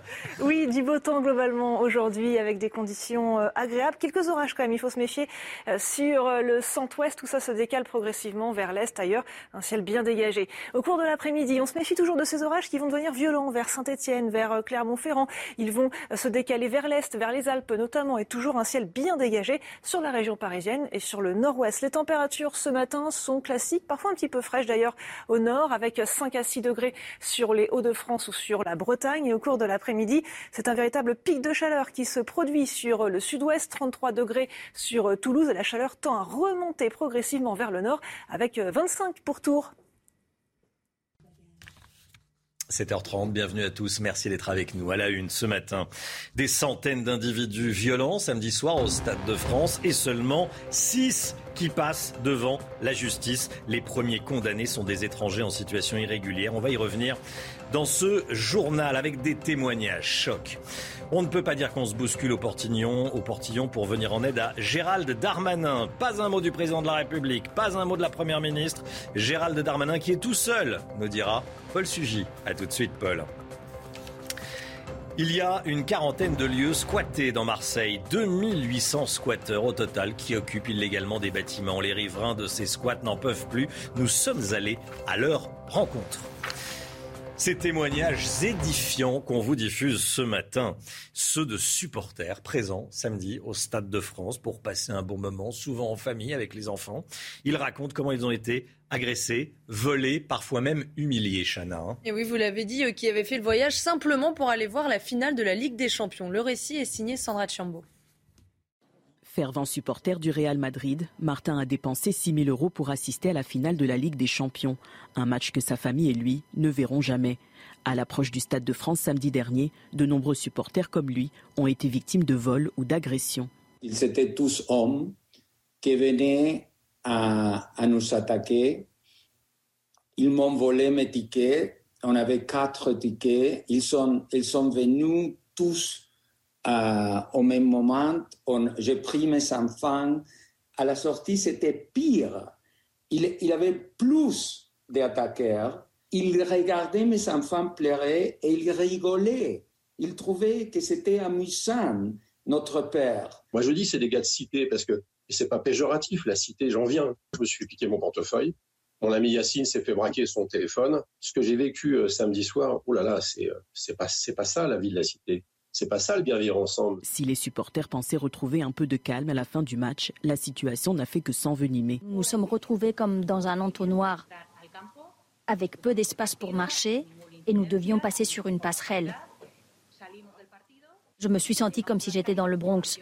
Comme cette supportrice madrilène, après 1h30 de marche, certains supporters ont trouvé refuge dans un hôtel de Saint-Denis. Après avoir cherché un taxi, elle a finalement déboursé 100 euros pour regagner l'aéroport Roissy-Charles de Gaulle. Des centaines d'agresseurs, 81 personnes placées en garde à vue et seulement 6 hommes jugés après les violences du Stade de France. Trois ont été jugés dès hier en comparution immédiate. Ce sont que des hommes, ils sont tous en situation irrégulière. Deux sont algériens, le troisième se dit de nationalité palestinienne, Chana. Et un de ces hommes a dormi en prison. Cette nuit, il a été condamné à 10 mois de prison avec mandat de dépôt. Alors quel est le profil de ces individus? On voit ça avec Marine Mulset. Trois individus interpellés au Stade de France samedi soir ont été condamnés en comparution immédiate à Bobigny hier après-midi. Un homme âgé de 24 ans de nationalité algérienne sans casier judiciaire a été condamné à 6 mois de prison avec sursis pour avoir volé le téléphone portable d'une Britannique. Un homme de 34 ans qui se présente comme étant palestinien. En situation irrégulière, il fait l'objet d'une obligation de quitter le territoire et déjà connu des services de police pour des faits de vol en réunion. Il était jugé pour avoir volé le collier d'une autre Britannique et pour avoir mordu le bras de son ami qui tentait de l'intercepter. Il a été condamné à 10 mois de prison avec mandat de dépôt. Un homme de 25 ans né en Algérie, jugé pour le vol d'une montre de luxe et d'un téléphone portable. Déjà connu pour des faits de vols aggravés, il fait l'objet d'une obligation de quitter le territoire, mais sa situation est en cours de régularisation. Il écope lui de 10 mois de prison avec sursis. Sa peine est aménageable en semi-liberté. Une autre affaire concernant trois hommes de nationalité péruvienne, tous en situation irrégulière, a été renvoyée au 5 juillet, poursuivis pour avoir volé en réunion plusieurs dizaines de téléphones portables. Deux d'entre eux ont été placés en détention provisoire dans l'attente de leur jugement. De nombreuses questions se posent ce matin, notamment celle-ci. Celle-ci, est-ce qu'il ne faut pas réformer toute la sécurité autour du football, Chana hein? Pour le président de l'association Paris Football Club, ce n'est pas le football le problème. Écoutez. Les gens, vous savez ce qu'ils me disent? Ils me disent Ah, Patrick, c'est le football. Mais non, j'en ai marre de cette phrase. À chaque fois il y a un problème dans un stade, à chaque fois il y a des violences de supporters, on dit c'est le football. Ben non, euh, non, c'est pas le football. C'est pas ça le football. Il faut arrêter de dire que c'est le football. Il faut se mettre autour d'une table. Il faut peut-être faire des assises. Faut, je sais pas. Mais bon sang, il faut, il faut, il faut travailler dans ce sens-là. Il faut, euh, il faut être euh, conscient euh, qu'on va trop loin sur certaines choses. Et sincèrement, ce que j'ai vécu euh, samedi soir, oh là là, c'est pas pas ça la vie de la cité. C'est pas ça le bien vivre ensemble. Cerise sur le gâteau, nouvel appel à la grève sur la ligne B du RER pour vendredi prochain pour le match France-Danemark. Vous avez aimé la grève du RERB de samedi dernier. Il y en a une nouvelle le 3 juin. France-Danemark. Une grève avait déjà été organisée donc samedi dernier, ce qui avait provoqué d'importants problèmes d'organisation aux abords du stade. Comme tous les matins, on vous consulte dans la matinale. Hein. Et aujourd'hui, on vous pose cette question. Que pensez-vous de ce nouvel appel à la grève? Est-ce que c'est une bonne idée après les incidents de samedi dernier? Écoutez vos réponses, c'est votre avis. Je trouve ça scandaleux. Je trouve ça euh, anormal. C'est scandaleux. Moi, je trouve aussi bien qu'on emmerde des gens au moment où il y a un match, comme ça tout le monde est au courant, plutôt que dans la semaine où on n'en parle pas. S'il y a des problèmes, euh, c'est pas, euh, c'est pas en bloquant euh, euh, la population que ça va changer quelque chose. Quoi. Bah, le principe d'une grève, c'est de la faire euh, pour que ce soit utile. Donc, euh, si ça gêne personne, c'est pas la peine. Hein, Le but, c'est que, eh euh, y ait quand même un impact. Ils font la grève, etc. On comprend leurs revendications. Mais, peut-être essayer de le faire un jour où ça dérange, on va dire, entre guillemets, le moins de personnes et, et que ça n'empêche pas ce genre, ce genre d'événement. La guerre en Ukraine à présent et cette information de la nuit. Les États-Unis vont livrer des lance-roquettes à l'armée ukrainienne. Annonce faite par Joe Biden, ce sont des lance-roquettes de type HIMARS. Ces systèmes ont une portée d'environ 80 km. Le président américain qui précise qu'il n'encourage pas l'Ukraine à frapper en dehors de ses frontières. Général clairement avec nous.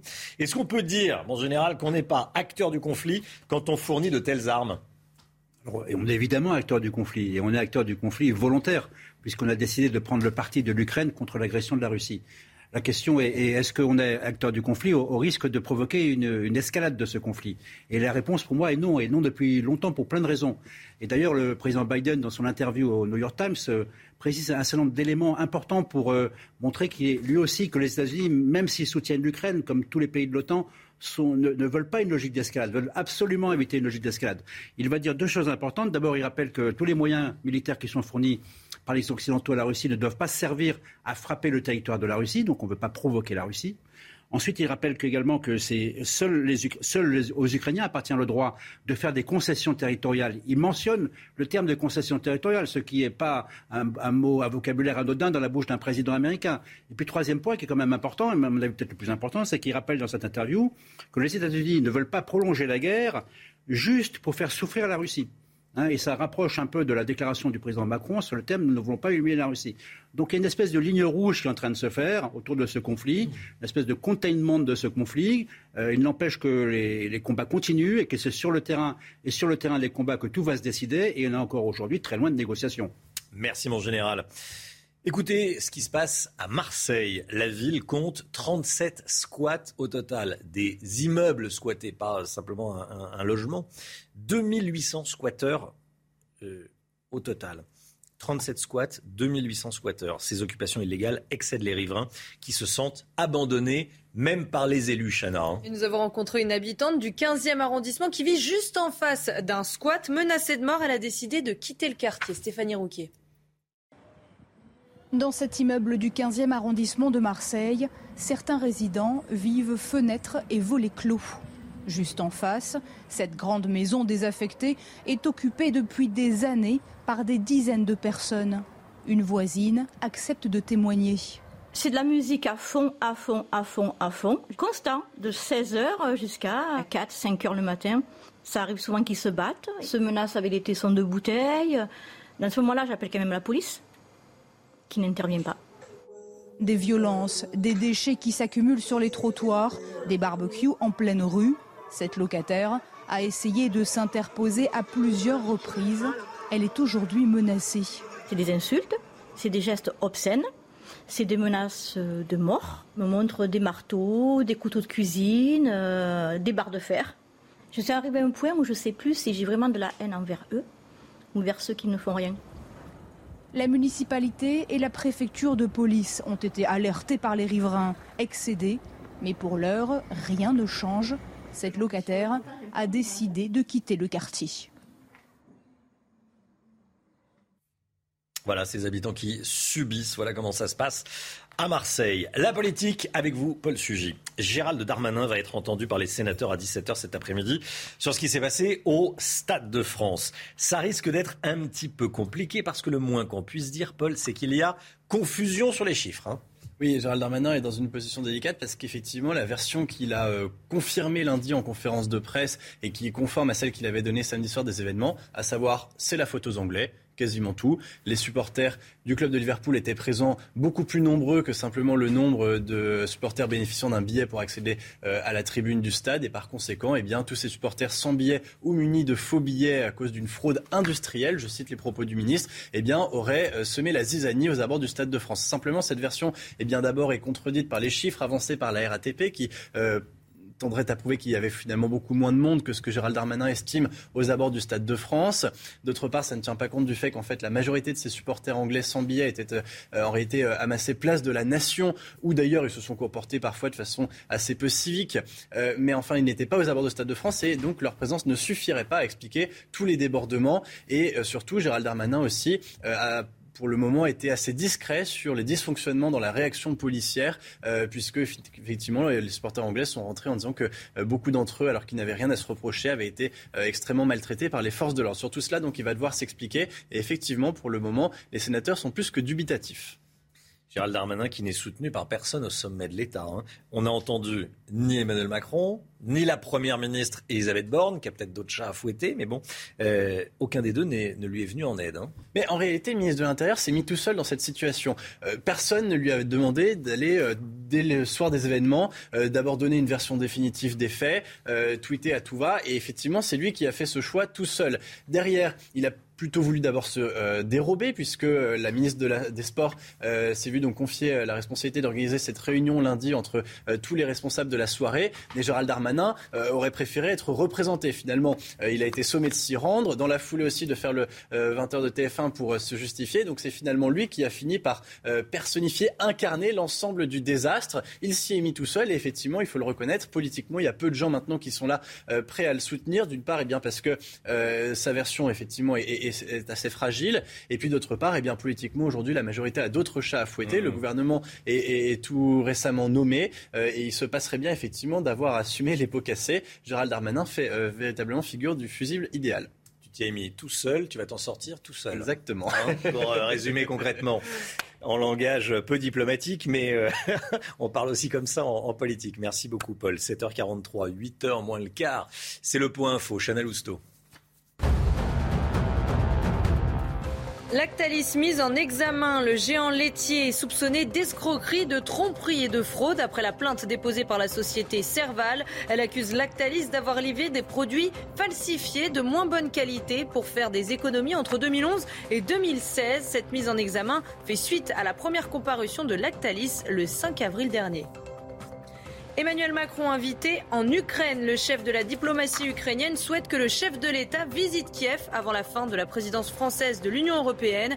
Emmanuel Macron ne s'est pas rendu en Ukraine depuis le début de l'invasion russe. Il était allé à Moscou puis à Kiev les 7 et 8 février dernier, deux semaines avant le début de la guerre. Matthew McConaughey en visite à Uvalde après la fusillade dramatique dans une école primaire. Il s'est recueilli devant le mémorial installé en hommage aux 21 victimes. Le natif de la ville du Texas a appelé à agir sans remettre le port d'âme en cause. Il parle, je cite, d'une épidémie que nous pouvons contrôler. Merci Chana. Tiens, euh, est-ce qu'Emmanuel Macron doit aller à Kiev comme le lui demandent les Ukrainiens? Je poserai cette question à Jean-Louis Bourlange, qui est député modem, mais qui est surtout, j'allais dire, euh, président de la Commission des Affaires étrangères à l'Assemblée nationale. 8h15, il sera en direct avec nous dans la matinale. 8h15, Jean-Louis Bourlange, vous le voyez, vous voyez son visage s'afficher à l'écran. Toute la matinée, dans euh, la matinale de, CNews, on vous diffuse ces témoignages chocs. Ils sont tous édifiants, c'est affligeant alors, on n'a pas honte du, pays, mais euh, franchement, il va falloir faire quelque chose. Euh, parce que ce sont des témoignages qui nous frappent. Témoignages de gens qui étaient, de supporters pour la plupart, qui étaient au Stade de France samedi soir. On va écouter à présent Christian Amana, président d'honneur du Paris FC. Il était au Stade de France samedi soir. Résultat, il en revient avec une côte fêlée. Les gens commençaient à s'agglutiner et c'est là qu'est arrivée une masse énorme de jeunes. Et là, ils ont commencé à vouloir rentrer à la force, si vous voulez. Et c'est là qu'est intervenue, si vous voulez, la, gendarmerie, les gardes mobiles. Et là, ils n'ont pas regardé qui était, euh, qui avait des papiers, qui avait pas de papiers. Ils ont commencé à asperger tout le monde de lacrymogène. Patrick Gobert s'est fait voler son portefeuille. Mon copain qui était avec moi s'est fait voler son téléphone. Moi, j'avais un grand manteau, donc ils n'ont pas pu mais je suis tombé et j'ai pris un coup de, un coup de pied ou je ne sais pas exactement. J'ai une côte qui est fêlée quand même. Hein. Voilà, une côte fêlée, une côte fêlée. On va au stade, euh, voir une finale de Ligue des Champions, c'est un moment de joie, de bonheur. Parfois, on y va avec les enfants. Et voilà, euh, on, en revient avec une côte fêlée. Euh, c'est évidemment pas possible. Il va falloir comprendre ce qui s'est passé. Il y a une audition pour cela cet après-midi au Sénat à 17h. On parle immobilier à nouveau avec vous, Eric de Ritmaten. Euh, on va parler des prix de l'immobilier. C'est tout de suite. Les prix de l'immobilier qui continuent de monter, sauf à Paris. Vous nous dites, ça va continuer, euh, les prix vont continuer à grimper. Hein. Absolument, oui. Ce sont les notaires, hein, les notaires de France, le Conseil supérieur du notariat, qui publie tous les mois une note de conjoncture. Et là, eh bien, ils ne disent aucune raison que cela baisse. Hein. Les notaires le voient depuis plusieurs mois. Alors vous avez raison, à part la ville de Paris, où on est toujours en moyenne au-dessus de 10 000 euros le mètre carré, partout ailleurs en France, euh, vraiment, ça flambe. Ça flambe vraiment. D'ailleurs, les chiffres sont là, plus 1,5% de hausse. Alors c'est une moyenne, hein, c'est la hausse du prix du mètre carré dans l'ancien, en province, au premier trimestre, comparé au dernier trimestre 2021. Et si on regarde sur 12 mois consécutifs, on est à plus 7,3%. Pareil pour la moyenne. Mais les maisons, c'est encore plus. Les maisons en France, c'est plus 9,2% en un an. Ce qui veut dire que vous avez acheté une maison 300 000 euros il y a un an, elle vaut 327 000 euros. Donc la demande en, immobilier reste extrêmement soutenue. On a des chiffres très élevés, 1 million 100 000 ventes sur 12 mois consécutifs. Donc c'est vrai que ça se stabilise un petit peu, mais ça reste quand même très très haut. Oui, euh, la ville de Paris connaît un regain d'intérêt? Oui, ça, je voulais vous en parler parce qu'effectivement, euh, le marché parisien était un petit peu gelé. Il y avait une sorte de désaffection pendant la période Covid. Euh, il y avait moins de transactions. Et eh bien là, c'est reparti en flèche, plus 18% sur 12 mois, plus 18% de transactions. En fait, l'envie de déménager reprend à Paris. Alors ça veut dire que vous avez des gens qui partent en banlieue, qui vont au vert, c'est moins cher, faut le reconnaître. Et puis il y a ceux, bah, du coup, qui achètent parce que les prix baissent. Et ils considèrent que la pierre parisienne est vraiment devenue une pierre coffre-fort reprends exprès. Coffre-fort, c'est l'expression du Conseil supérieur du notariat, Thierry Delsal, que j'ai reçu dans l'hebdo de l'écho il y a quelques jours, notaire à Paris. Donc les prix à Paris ont baissé, moins 1,2% en un an. Il y a maintenant six arrondissements à Paris qui ont des prix moyens sous la barre des 10 000 euros. Vous savez que c'est une barre euh, un peu symbolique. Eh bien là, il y a six euh, arrondissements qui sont en dessous de 10 000 euros. Alors je vais terminer par un point. Euh, parlons de la France en général maintenant. On va prendre toute la France en général. Thierry Delsal, donc je le disais, expert notaire, que je recevais récemment, me disait que, un, cette folie pour l'immobilier va continuer. Deux, les prix vont encore monter parce que les biens à vendre sont rares. Oui, c'est vrai qu'en France, d'une manière générale, les stocks dans les agences immobilières diminuent et les logements neufs sont beaucoup moins nombreux. Donc cela veut dire qu'il y aura des augmentations de prix encore fortes, disent les notaires, et que l'immobilier, je termine par là, reste le meilleur placement en temps d'inflation. 8h moins 10, réveil en musique comme tous les matins, c'est tout de suite. Instant musique avec un tube de l'été, probablement Potion de Calvin Harris, Dwalipa et Young Thug. On écoute.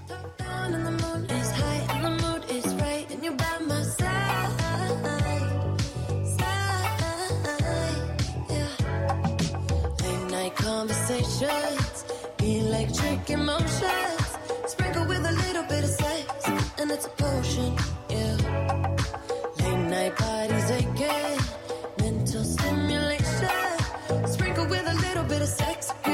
a moment. Yeah.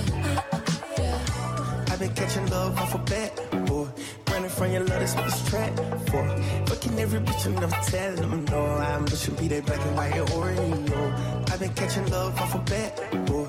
Running from your love, that's what this 7h50, bienvenue à tous. Merci d'être avec nous. Dans un instant, le temps euh, avant 8h avec Karine Durand. Les températures vont remonter aujourd'hui. Bonne nouvelle, on va voir en détail euh, tout ça dans un instant. Et puis on va revenir également sur euh, les condamnations. Il y en a peu. Hein. Six personnes passent devant la justice sur les dizaines de personnes interpellées et les centaines de jeunes et moins jeunes d'ailleurs violents autour du, du Stade de France. Plusieurs centaines d'individus violents, seulement six qui passent devant la justice. Et tous ne pas en prison.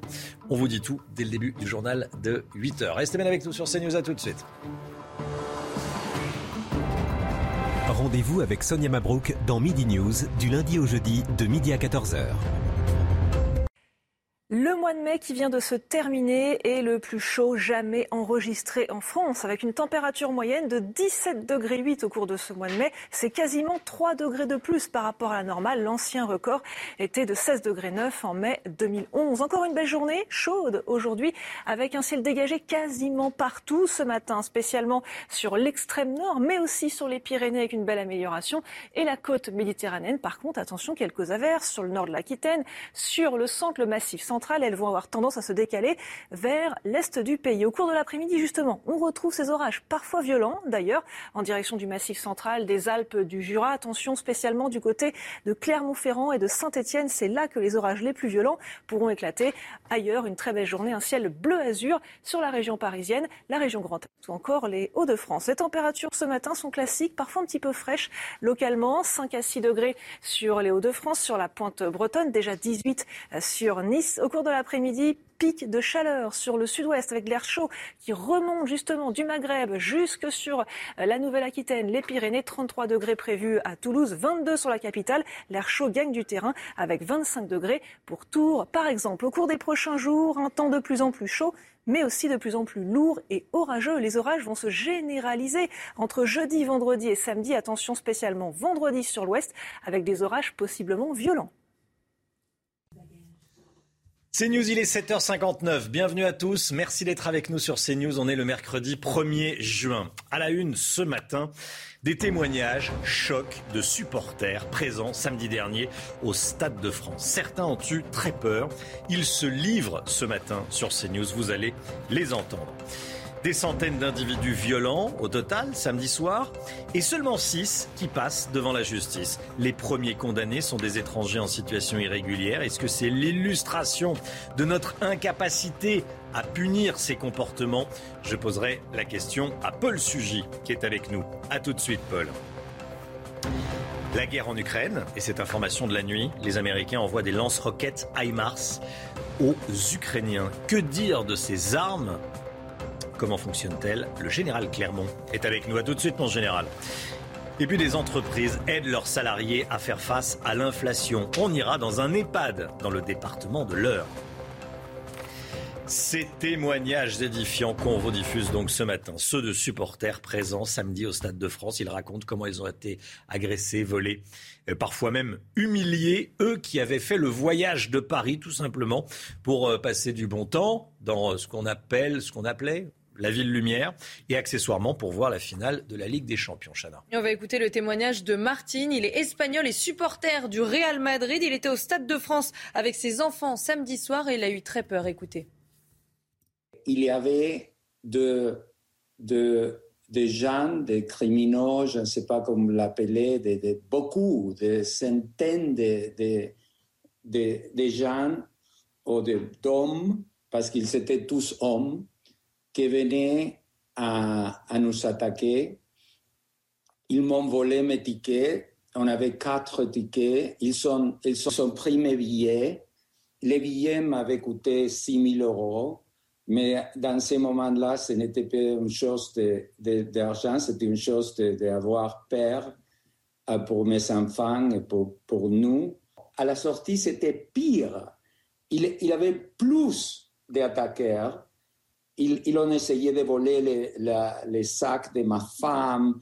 Ils, ils regardaient mes enfants pleurer et ils rigolaient. Ils trouvaient que c'était amusant, notre père. Il regardait mes enfants pleurer et il rigolait. Voilà ce qu'a vécu Martine, qui est espagnole évidemment. Des centaines d'agresseurs, 81 personnes placées en garde à vue et seulement 6 hommes jugés après ces violences hein, au Stade de France. Trois ont été jugés hier en comparution immédiate. Ils sont tous en situation irrégulière. Deux sont algériens. Le troisième se dit de nationalité palestinienne. Et un de ces hommes a dormi en prison cette nuit. Il a été condamné à 10 mois de prison avec mandat de dépôt. Alors quel est le profit de ces individus? On voit ça avec Marine Mulset. Trois individus interpellés au Stade de France samedi soir ont été condamnés en comparution immédiate à Bobigny hier après-midi. Un homme âgé de 24 ans de nationalité algérienne sans casier judiciaire a été condamné à six mois de prison avec sursis pour avoir volé le téléphone portable d'une Britannique. Un homme de 34 ans qui se présente comme étant palestinien. En situation irrégulière, il fait l'objet d'une obligation de quitter le territoire et déjà connu des services de police pour des faits de vol en réunion. Il était jugé pour avoir volé le collier d'une autre Britannique et pour avoir mordu le bras de son ami qui tentait de l'intercepter. Il a été condamné à 10 mois de prison avec mandat de dépôt. Un homme de 25 ans né en Algérie jugé pour le vol d'une montre de luxe et d'un téléphone portable. Déjà connu pour des faits de vols aggravés, il fait l'objet d'une obligation de quitter le territoire, mais sa situation est en cours de régularisation. Il écope lui de 10 mois de prison avec sursis. Sa peine est aménageable en semi-liberté. Une autre affaire concernant trois hommes de nationalité péruvienne, tous en situation irrégulière, a été renvoyée au 5 juillet. Poursuivis pour avoir volé en réunion plusieurs dizaines de téléphones portables. Deux d'entre eux ont été placés en détention provisoire dans l'attente de leur jugement. Paul Sugy, des centaines de délinquants qui agressent, qui volent, qui parfois humilient. Ce matin, seulement trois dorment en prison, dont deux en détention provisoire, qui n'ont pas encore été jugés. En plus du fiasco d'organisation de, de samedi soir, on a là devant nous notre incapacité à punir ces délinquants. Oui, c'est une séquence au final qui se décline sur euh, toute la, l'amplitude de euh, l'abandon par l'État de son autorité. On a par exemple parmi les personnes qui ont été qui ont comparu au tribunal euh, hier, Oussama, c'est un chauffeur algérien qui se trouve en France en situation irrégulière, qui a volé des téléphones sur le quai de la ligne 13. Il a été interpellé par les forces de l'ordre à ce moment-là. Il a ensuite menti, tout nié en bloc. Au final, le procureur avait requis contre lui 10 mois de prison ferme. Il a été condamné seulement à six mois avec sursis, ce qu'il a ému euh, la juge par euh, euh, son témoignage auprès du tribunal. C'est quelqu'un qui n'avait rien à faire sur le sol français, dont on n'a pas été capable d'anticiper la présence aux abords du Stade de France samedi soir, puisque manifestement le dispositif de sécurité aux abords du stade a été très largement sous-dimensionné par rapport à la situation de tension réelle euh, qui s'est produite. Euh, quelqu'un d'ailleurs dont on a finalement maquillé la responsabilité, puisque le ministre s'obstine à vouloir tout faire peser sur la faute des supporters anglais, et quelqu'un qui sort en fin de compte de sa comparution immédiate auprès du tribunal, alors que les faits qui lui sont reprochés ont été avérés, avec effectivement ce sentiment d'impunité. Il ne passera pas pas une seule nuit en prison à l'issue de, sa garde à vue et de son interpellation. Et donc c'est effectivement sur toute la ligne euh, la chronique de cette défaite française dont la Seine-Saint-Denis est un triste exemple. Euh, il ne faut pas avoir peur de le regarder en face. C'est pas dénigrer ni le département ni ses habitants que de le dire. C'est par contre, euh, en revanche, installer l'État face à ses, responsabilités. Il va être temps effectivement de se déciler. Jusqu'ici, je crois que les responsabilités réelles sont un peu trop passées sous silence. Gérald Darmanin le ministre de l'Intérieur et sa collègue des Sports, Amélie Oudéa-Castera, seront entendus sur ce qui s'est passé samedi à 17h par le Sénat. ils vont tous les deux devoir s'expliquer cet après-midi devant les sénateurs sur les débordements qui ont eu lieu samedi soir au Stade de France. Nous devrions sortir du pic d'inflation fin 2003. C'est la prévision, pas vraiment rassurante, du ministre de l'économie Bruno Le Maire. Il le dit ce matin chez nos confrères du Figaro. Nous devrions sortir du pic d'inflation fin 2003, donc à la fin de 2003, 2023. Euh, oui, je Comme quoi, euh, fin 2023. Donc il faut attendre encore un an et demi et il utilise le conditionnel. Euh, justement, à propos de pouvoir d'achat en France, cette initiative d'un EHPAD dans l'heure en Normandie l'établissement hospitalier a décidé de donner une carte essence à ses salariés pour les aider. Et le principe est simple, 20 euros par mois si vous habitez à moins de 20 km de l'EHPAD, 50 euros si vous habitez au-delà. Les précisions d'Éléonore de Villepilière et de Jean-Laurent Constantini. 25 km par jour, c'est la distance que parcourt Mélodie Bourdin pour se rendre à son travail dans l'EHPAD Le Bois-la-Rose à Saint-André-de-l'Eure. Un trajet dont le coût a beaucoup augmenté depuis plusieurs mois. Habitante en pleine campagne, elle n'a trouvé que cette solution de transport. C'est obligatoire la voiture ici puisque les transports en commun sont très mal desservis. Donc euh, si vraiment on veut venir travailler, on est obligé d'utiliser la voiture. Une dépendance à la voiture que partage la majorité des salariés de l'établissement. La plupart d'entre nous, on vient travailler d'assez loin quand même, entre 20 et 50 km. Pour aider ses employés, la direction de l'EHPAD a fourni début avril à chaque salarié une carte essence créditée tous les mois. La somme est utilisable en une ou plusieurs fois dans la limite du plafond qui dépend du lieu de résidence du salarié. Tous les salariés qui habitent à moins de 20 km de la résidence ont leur carte carburant qui est créditée de 20 euros par mois euh, pour justement financer leur carburant. Et les salariés qui habitent à plus de 20 km de la résidence ont 50 euros par mois de crédité sur leur carte carburant. Un coup de pouce qui satisfait l'ensemble des salariés. Le dispositif sera maintenu dans cette EHPAD jusqu'au 31 décembre. Voilà, c'est une initiative et on parle tous les matins de ces, initiatives pour lutter contre la hausse des prix notamment euh, la hausse des prix de l'essence. La guerre en Ukraine, information de la nuit. Les États-Unis vont livrer des, des lance-roquettes à l'armée ukrainienne. Annonce faite par Joe Biden. Ce sont des lance-roquettes de type HIMARS. Général Clermont, qu'est-ce qu'on sait de ces lance-roquettes?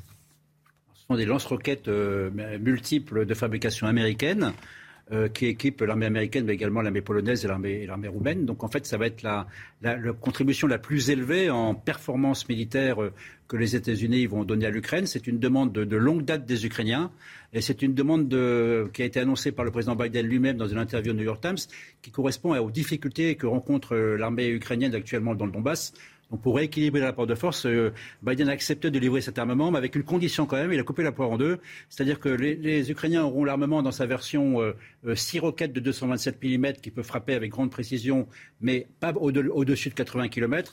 Et, le président Biden a refusé de livrer aux Ukrainiens la version missile tactique qui peut permettre de tirer des missiles très puissants à plus de 300 km en rappelant que les Américains ne souhaitaient pas livrer des armements euh, aux Ukrainiens qui permettrait de taper euh, aux Ukrainiens de taper en dehors de leurs frontières, sous-entendu de, frapper la Russie. Ça peut aller très vite parce qu'en réalité, ces, équipements sont déjà en Pologne et en Roumanie, donc ils peuvent franchir la frontière très rapidement. On ne connaît pas le nombre. Euh, certainement, le nombre sera sans doute assez important. on ne connaît pas l'effet sur le de la guerre, mais on, va le, constater dans les, prochains jours. maintenant, il ne faut pas oublier que la puissance de feu des Russes, dans le domaine de l'artillerie et des lance-roquettes multiples, c'est de l'ordre d'un rapport de 1 à 10 en faveur des Russes. Merci beaucoup, mon général. Et on va en parler hein, dans un instant avec Jean-Louis Bourlange, le président de la Commission des Affaires étrangères à l'Assemblée nationale. Allez, un mot de tennis. Nadal, super Nadal. Nadal qui a mal au pied, mais visiblement, en tout cas, ça l'a pas empêché de battre Djokovic hier soir. Ah bah il, a, battu le numéro 1 mondial en quart de finale.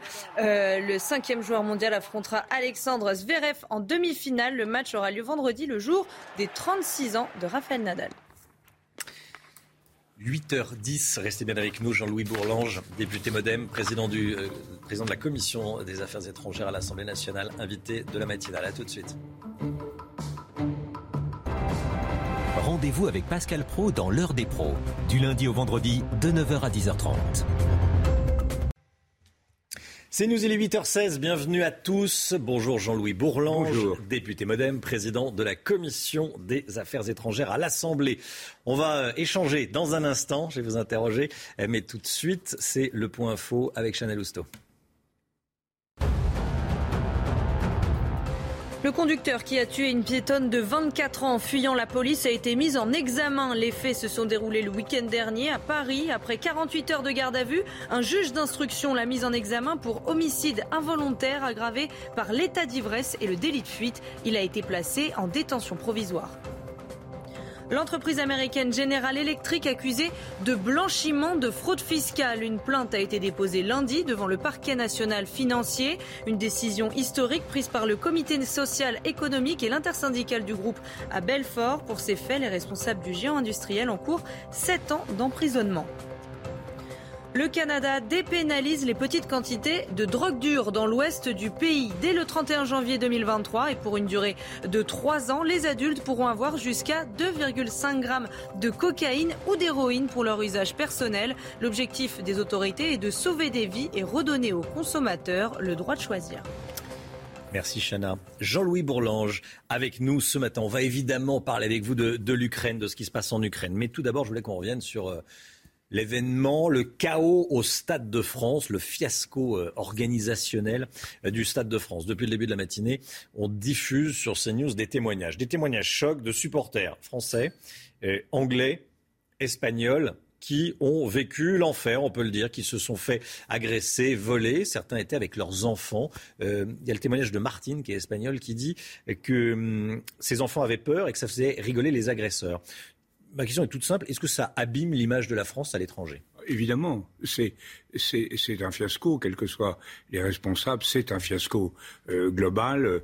Et, c'est très très mauvais pour l'image de la France. Quand je, lis un communiqué de la CGT disant ça prouve bien que notre grève sur le RER e a un fort impact, je crois qu'on peut pas nier que l'impact soit fort, mais on ne peut pas nier non plus que cet impact soit désastreux. Donc je pense, moi, quelles que soient les quelles que soient les responsabilités, il faut évidemment démêler tout ça. Je crois que tout le monde a sa part de responsabilité dans cette affaire, mais quelles que soient les responsabilités, je trouve que la France devrait adresser ses excuses à l'ensemble des gens qui sont venus et qui ont effectivement subi ces préjudices extrêmement graves. Vous savez, quand il y a une défaillance, il, faut la reconnaître. C'est le premier pas. Veut, c'est pas une marque de faiblesse. On, a raté cette opération pour des raisons qui s'expliquent. Il faut évidemment prendre les moyens de ne pas la rater à nouveau, notamment avec le Danemark, mais il faut commencer par reconnaître ses responsabilités et on cesse d'être considéré comme euh, odieux ou ridicule. Liverpool demande des excuses faut leur présenter nos excuses. Il faut présenter nos excuses à tous ceux qui, sont venus à Paris samedi soir. Il faut, je ne crois pas qu'il faille euh, cibler les excuses sur tel ou tel. Parce hmm. qu'il y a quand même évidemment des responsabilités euh, dans la gestion de la billetterie à partir de, de, l'Angleterre. Mais on voit bien les Espagnols, les, les, Anglais, euh, les Français, les gens qui avaient payé cher pour avoir une bonne soirée festive euh, au, stade et qui se sont retrouvés dans cet enfer absolu. Donc euh, il faut vraiment assumer cette responsabilité et essayer de tourner la page parce que les causes, elles sont multiples. Hein. On a eu une grève euh, vraiment injustifié qui a concentré les entrées sur un endroit particulier. On a eu ensuite une gestion très lourde des procédures de filtrage et très imparfaite, puisque des gens hmm. qui avaient de bons billets sont considérés, ont été considérés comme en ayant des faux. On a eu ensuite donc cet afflux de gens. On a eu ensuite le voisinage de cette population euh, portée à la délinquance qui est arrivée et qui a fait qui a fait main basse sur un certain nombre de choses et une gestion par les forces de l'ordre qui était nécessairement appropriée puisqu'elles ne pouvaient frapper que à la fois les victimes et, les, et, les, auteurs des troubles. Donc tout ça euh, a produit ce résultat effectivement calamiteux. Mais enfin, il faut quand même pas exagérer. Ça arrive. On a dû improviser la préparation de ce, de ce match en France, puisqu'on n'a pas pu le, le, le faire jouer en Russie. En trois mois, quand même. Oui, mais c'est long. C'est long. En tout cas, c'est, tout ça est long. il y a aussi des habitudes. trois mois pour l'organiser. Oui, mais il y, a des, il y a des habitudes qui manquent. Par exemple, en France, on a l'habitude dans les, les matchs français euh, de, de, limiter l'afflux des euh, supporters des, des, euh, des équipes qui, sont, qui ne sont pas à domicile. Si bien qu'on a, on a moins qu'ailleurs ces confrontations entre deux populations de supporters. C'est un exemple. Donc il faut s'habituer, il faut évidemment prendre des mesures, déterminer les responsabilités et surtout euh, se préparer pour euh, dès, le prochain match, mais se préparer à gérer, à gérer le, le, hmm. grand événement sportif que nous aurons à gérer dans de meilleures conditions. Il faut profiter de nos fautes profiter de nos fautes pour faire mieux la prochaine fois. Emmanuel Macron doit parler ou pas? Comment? Emmanuel Macron doit parler? Écoutez, je ne sais pas. Euh, Emmanuel Macron est sollicité sur beaucoup de points. Bien sûr. Euh, je ne pense pas que les problèmes d'organisation euh, d'un match, si dramatiques soient-ils, si pénalisants pour l'image de la France qu'ils aient été, mm. soient véritablement du ressort du président de la République. l'image du pays à l'étranger est touchée, ça remonte au président de la République, non? Oui, ça remonte à nous tous. Vous nous disiez au début que l'image de la France était entachée. Oui, l'image de la France, écoutez, on, a, on, on, donne le sentiment et on, a, on donne le sentiment de ne pas avoir maîtrisé cette opération comme on aurait dû le faire. Hmm. Euh, point final, on n'est pas les seuls à faire des erreurs. Euh, il faut les assumer et il faut essayer de, de tourner la page dans les meilleures conditions. Euh, le, le, président de la République, il est le représentant de la France, donc effectivement, il, il parle quand il veut et il fait bien ce qu'il veut. Mais on verra. votre point de vue. Je pense qu'il faut qu'il ait quelque chose de hmm. très précis à dire. Il y a toujours ces problèmes de, de discussion sur les doctrines de maintien de l'ordre qui s'étaient posées à propos des Gilets jaunes et qui se posent toujours. C'est vrai qu'on a un, problème aussi de fonctionnement de la justice. Vous l'avez dit dans vos différentes éditions, euh, on n'a pas un système de pénalisation, de sanctions pénales qui est adapté à la nature des actes de, délinquance que nous devons sanctionner. Alors justement, des centaines de jeunes euh, et moins jeunes ont agressé, volé des supporters étrangers, anglais et espagnols, et même des Français. Il n'y a eu que six comparutions, dont trois euh, qui ont été reportés. Sur les trois jugés hier, euh, deux Algériens et un qui se dit palestinien, tous en situation irrégulière. Euh, qu'est-ce que ça dit de notre système de sécurité? Ça, dit la même, ça dit la même chose que le système de sécurité de la plupart des, des pays. Nous avons dans l'ensemble des démocraties américaines et européennes, nous avons des populations qui soient euh, viennent de l'étranger, soit euh, sont françaises, qui sont en situation de parfois de précarité, souvent de, délicatesse vis-à-vis de l'ordre juridique et qui nous pose un problème massif. La question face à cette réalité, c'est comment la traite-t-on? Alors, je vois qu'il y a beaucoup d'adeptes du faucon yaka. Bon, on va pas euh, renvoyer des centaines de milliers, voire des millions de personnes à l'étranger. Moi, je crois, en tant que bon républicain, mmh. qu'on n'a qu'une seule chose à faire, mais c'est un travail de très longue haleine, c'est réussir l'intégration républicaine. Ça passe par l'action éducative, ça passe par l'insertion sociale, ça passe aussi, il faut le dire, par plus de fermeté et par des sanctions judiciaires qui soient adaptées et qui soient comprises par les délinquants on fait ça. J'ai un exemple. Euh, euh, nous avons en région parisienne des problèmes de rodéo. C'est une pollution. Hein. Oui, c'est une pollution. En région euh, oui, mais je connais mieux cela. c'est un problème de pollution sonore. Oh, je trouve que la loi qui a été votée et qui permet de saisir la moto et, de la de la de la revendre, je ne sais pas s'il faut la vendre parce qu'elles sont souvent rachetées à, bas prix par les intéressés, peut-être la détruire, mais en tout cas saisir la moto, saisir mmh. l'instrument de, de, de, la délinquance. Et ça, c'est quelque chose d'adapté. Ah, il faut réfléchir. Si je vous suis, Jean-Louis Bourlange, pour rester sur ce qui s'est passé ça vous me suivez. mais je fais que ça. Euh, des, étrangers euh, en situation irrégulière, évidemment, euh, qui volent en France, ont vocation à rester en France? Non, mais vous savez très bien comment ça se passe. Les, étrangers en situation régulière n'ont d'abord pas vocation à rester en France. Il ne devrait pas y en avoir. Mais quand on a dit ça, on n'a rien dit. Parce que comment, où les envoyer? Comment les envoyer? À quel prix les envoyer? Vous voyez bien qu'on a, euh, on a des, dizaines ou des centaines de milliers de gens qui sont en situation irrégulière et on envoie de, de misérables charters à grand prix d'or, etc.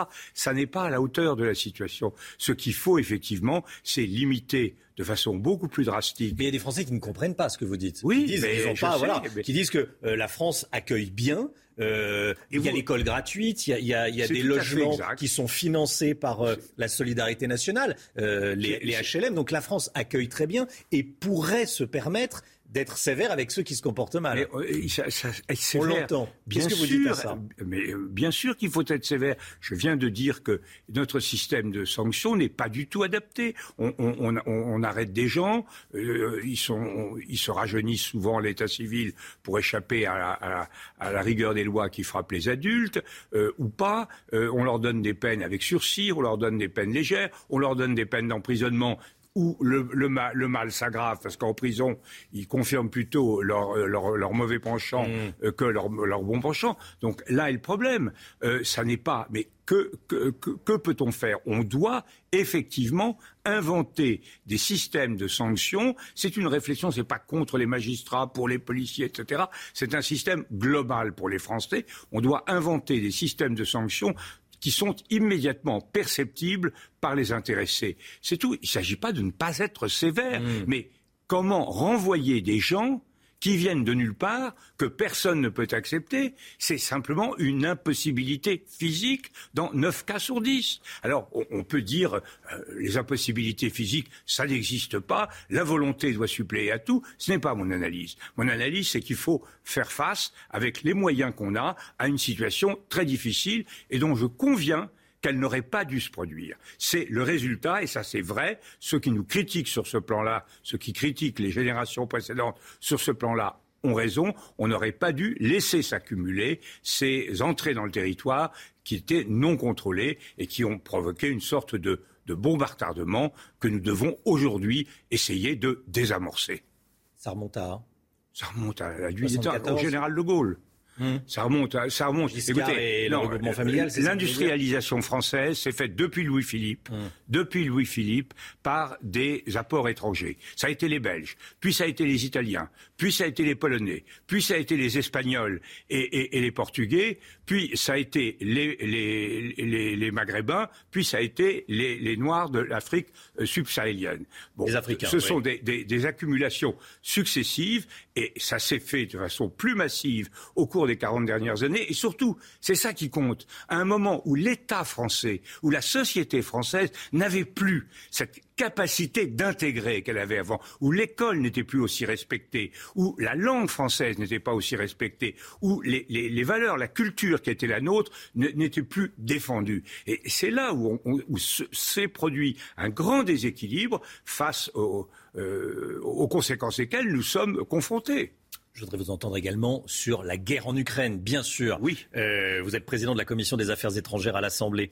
Euh, cette annonce de livraison de lance-roquettes américains aux Ukrainiens, euh, des roquettes qui peuvent être tirées jusqu'à 80 km, Washington peut-il encore dire qu'il n'est pas en guerre contre la Russie? Il fournit ses lance-roquettes, il fournit de nombreuses armes, il apprend aux militaires ukrainiens comment s'en servir. Écoutez, une guerre défensive, euh, c'est quoi une guerre défensive? Une guerre défensive, c'est une guerre où on défend son territoire. Je ne sache pas que les Ukrainiens aient agressé le territoire russe. Hmm.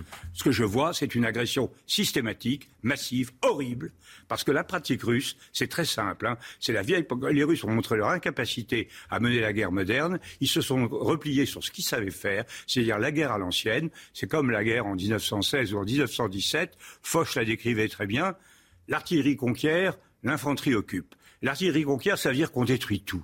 Les Russes détruisent tout. Bon, alors soit on estime, M. Mélenchon dit, il ne faut pas aider les Ukrainiens, euh, on est qu'on est pour eux, mais il ne faut pas les aider, il faut simplement les laisser se faire manger tranquillement par les Russes, sans rien dire, et prier pour eux. Non, M. Mélenchon ne prie pas, mais enfin adresser des, des, saluts républicains.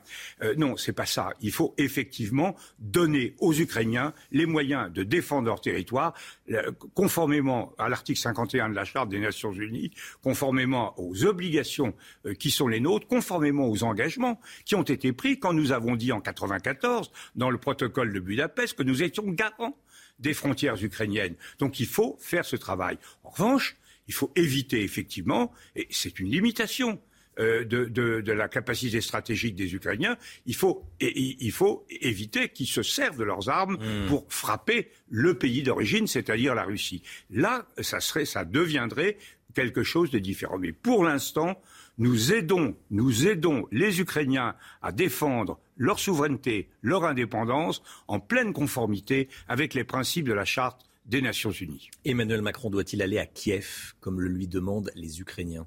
Écoutez, je vois pas pourquoi il n'irait pas à Kiev et pourquoi euh, ça c'est à, c'est Il lui, demande d'y aller avant euh, la fin juin. Oui, avant bien sûr, parce que euh, on comprend très bien, on comprend très bien la démarche du président Zelensky qui qui veut à travers cette visite de M. Macron avoir une sorte de de consécration solennelle euh, du, en tant que président Macron, en tant que président de l'Union mm. européenne, de l'attachement et de la solidarité de l'Union européenne euh, vis-à-vis euh, de, de l'Ukraine et un peu plus d'une démarche positive d'intégration de l'Ukraine. Ce que je constate, c'est que Mme Colonna est allée avant-hier en Ukraine, que son discours... La nouvelle ministre des Affaires oui, étrangères. Oui, la nouvelle ministre des Affaires étrangères, vous avez raison de le dire.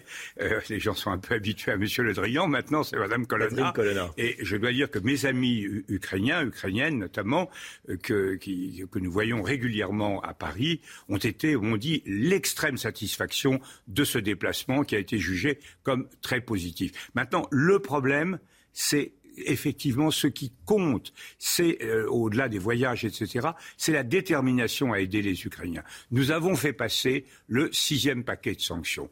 On devrait aller plus vite on devrait éviter, on devrait résister au chantage de minorités qui sont mal intentionnées. Mais comme sixième paquet de sanctions, vous le dites vous-même, 90% euh, du pétrole russe qui ne sera plus... Euh, euh, enfin, l'Europe bloque 90% des importations de, pétrole russe d'ici la, la fin de l'année. Mais avec quelle efficacité? Sixième On en est au sixième paquet de sanctions. J'ai l'impression que Vladimir Poutine lève le pied. Non, mais non. Vladimir Poutine, à mon avis, ne lèvera pas le pied pour des raisons de sanctions. Je crois qu'il est prêt à conduire son peuple à la misère absolue plutôt que de perdre la face. Ça, je crois que c'est mm. vrai.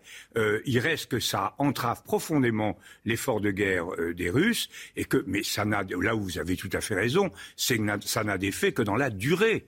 Donc euh, le, le, problème, c'est que moi je crois beaucoup plus urgent, beaucoup plus important d'aider l'armée ukrainienne qui est en situation délicate. Les Ukrainiens, il y a trois semaines, ont eu un peu une sorte d'illusion de, la victoire. Ils ont magnifiquement résisté. La première phase de la guerre, on a été étonné, émerveillé par la résistance ukrainienne, et on a été profondément étonné et, surpris de l'incapacité des Russes à, être à la hauteur de leur réputation. Mais il ne faut pas se dissimuler que la Russie est un pays beaucoup plus puissant que l'Ukraine.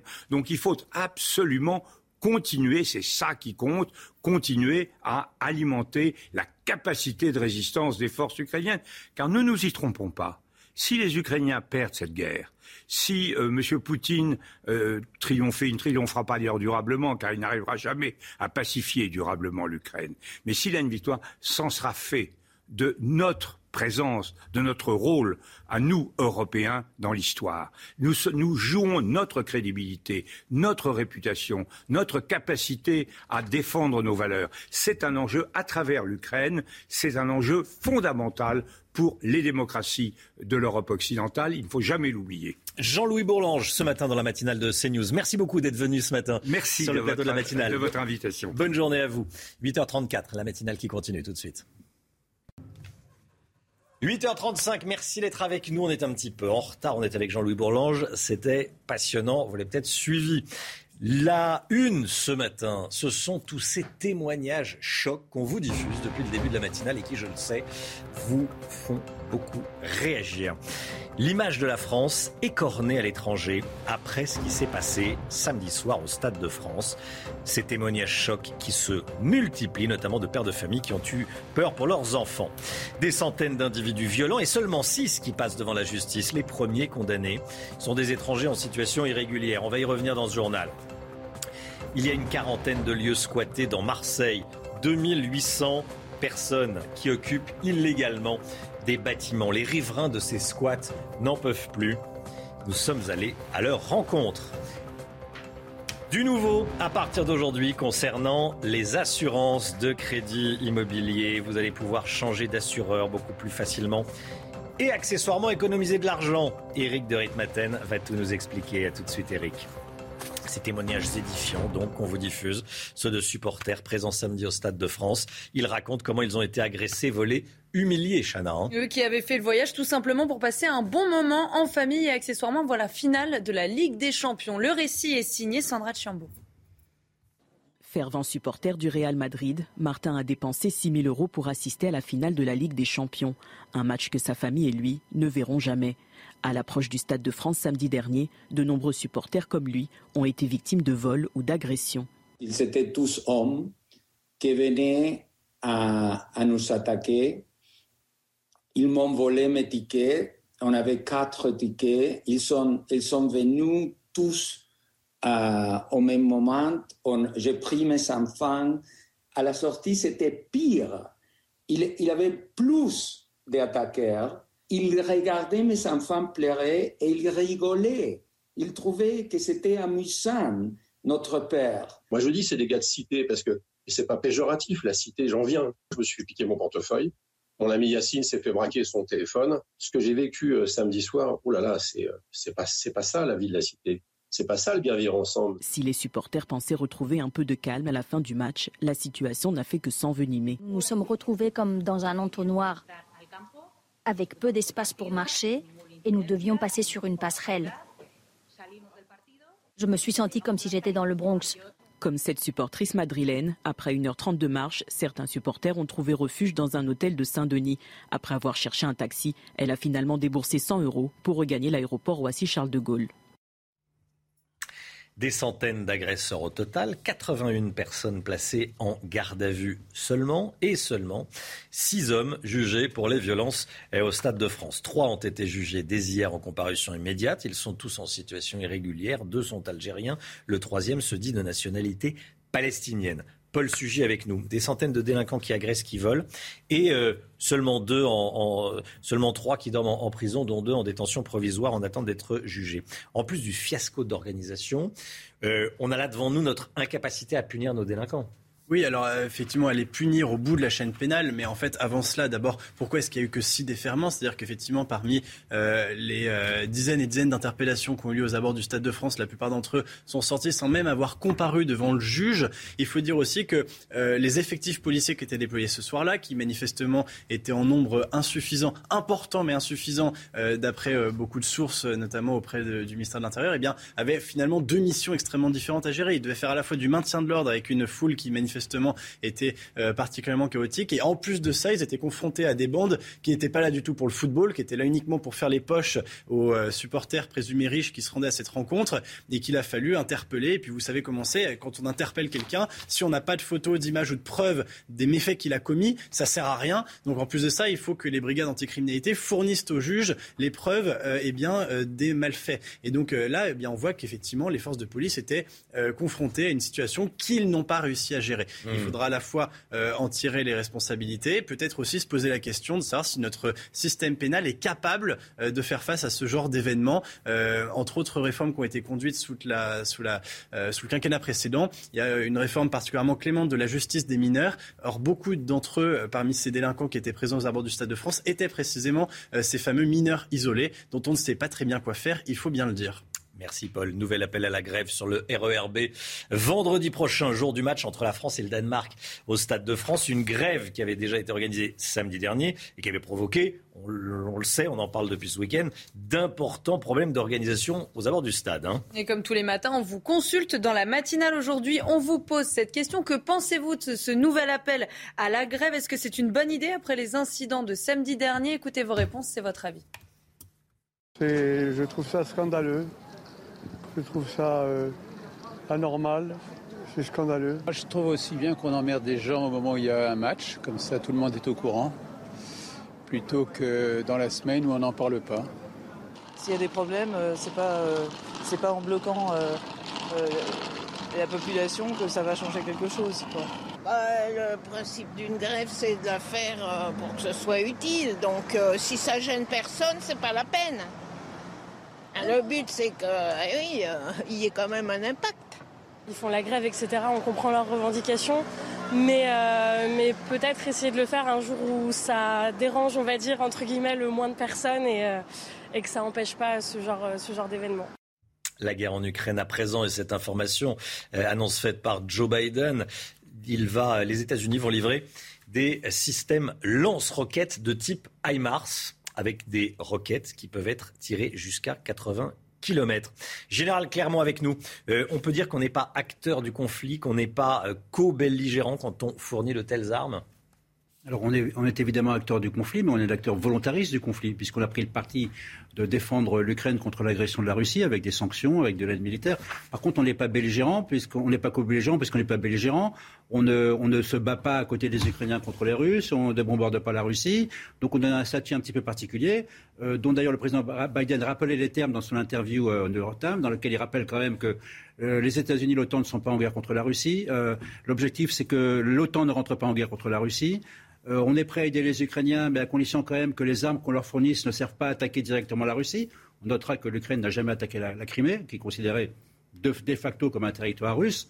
Donc en réalité, on est toujours dans une position de compromis dans laquelle euh, on sent bien que l'évolution de la guerre, qui devient un peu favorable aux Russes dans le Donbass, peut amener une redistribution des cartes et amener peut-être euh, des discussions qui n'avaient pas lieu dans le contexte précédent. En tout cas, visiblement, on peut être acteur, on n'est pas belligérant, et il y a quand même une volonté, malgré tout, des États-Unis qui jouent un rôle principal, c'est d'amener un petit peu, malgré tout, d'apaisement euh, dans, les rapports, dans le rapport avec la Russie, dont le président Biden rappelle qu'il ne cherche pas à faire souffrir la Russie.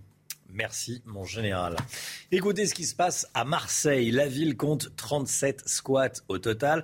Plus de 2800 squatteurs, des occupations illégales qui excèdent les riverains, Chana. Les riverains qui se sentent abandonnés même par les élus. Nous avons rencontré une habitante du 15e arrondissement qui vit juste en face d'un de ces squats. Menacée de mort, elle a décidé de quitter le quartier. Stéphanie Rouquet.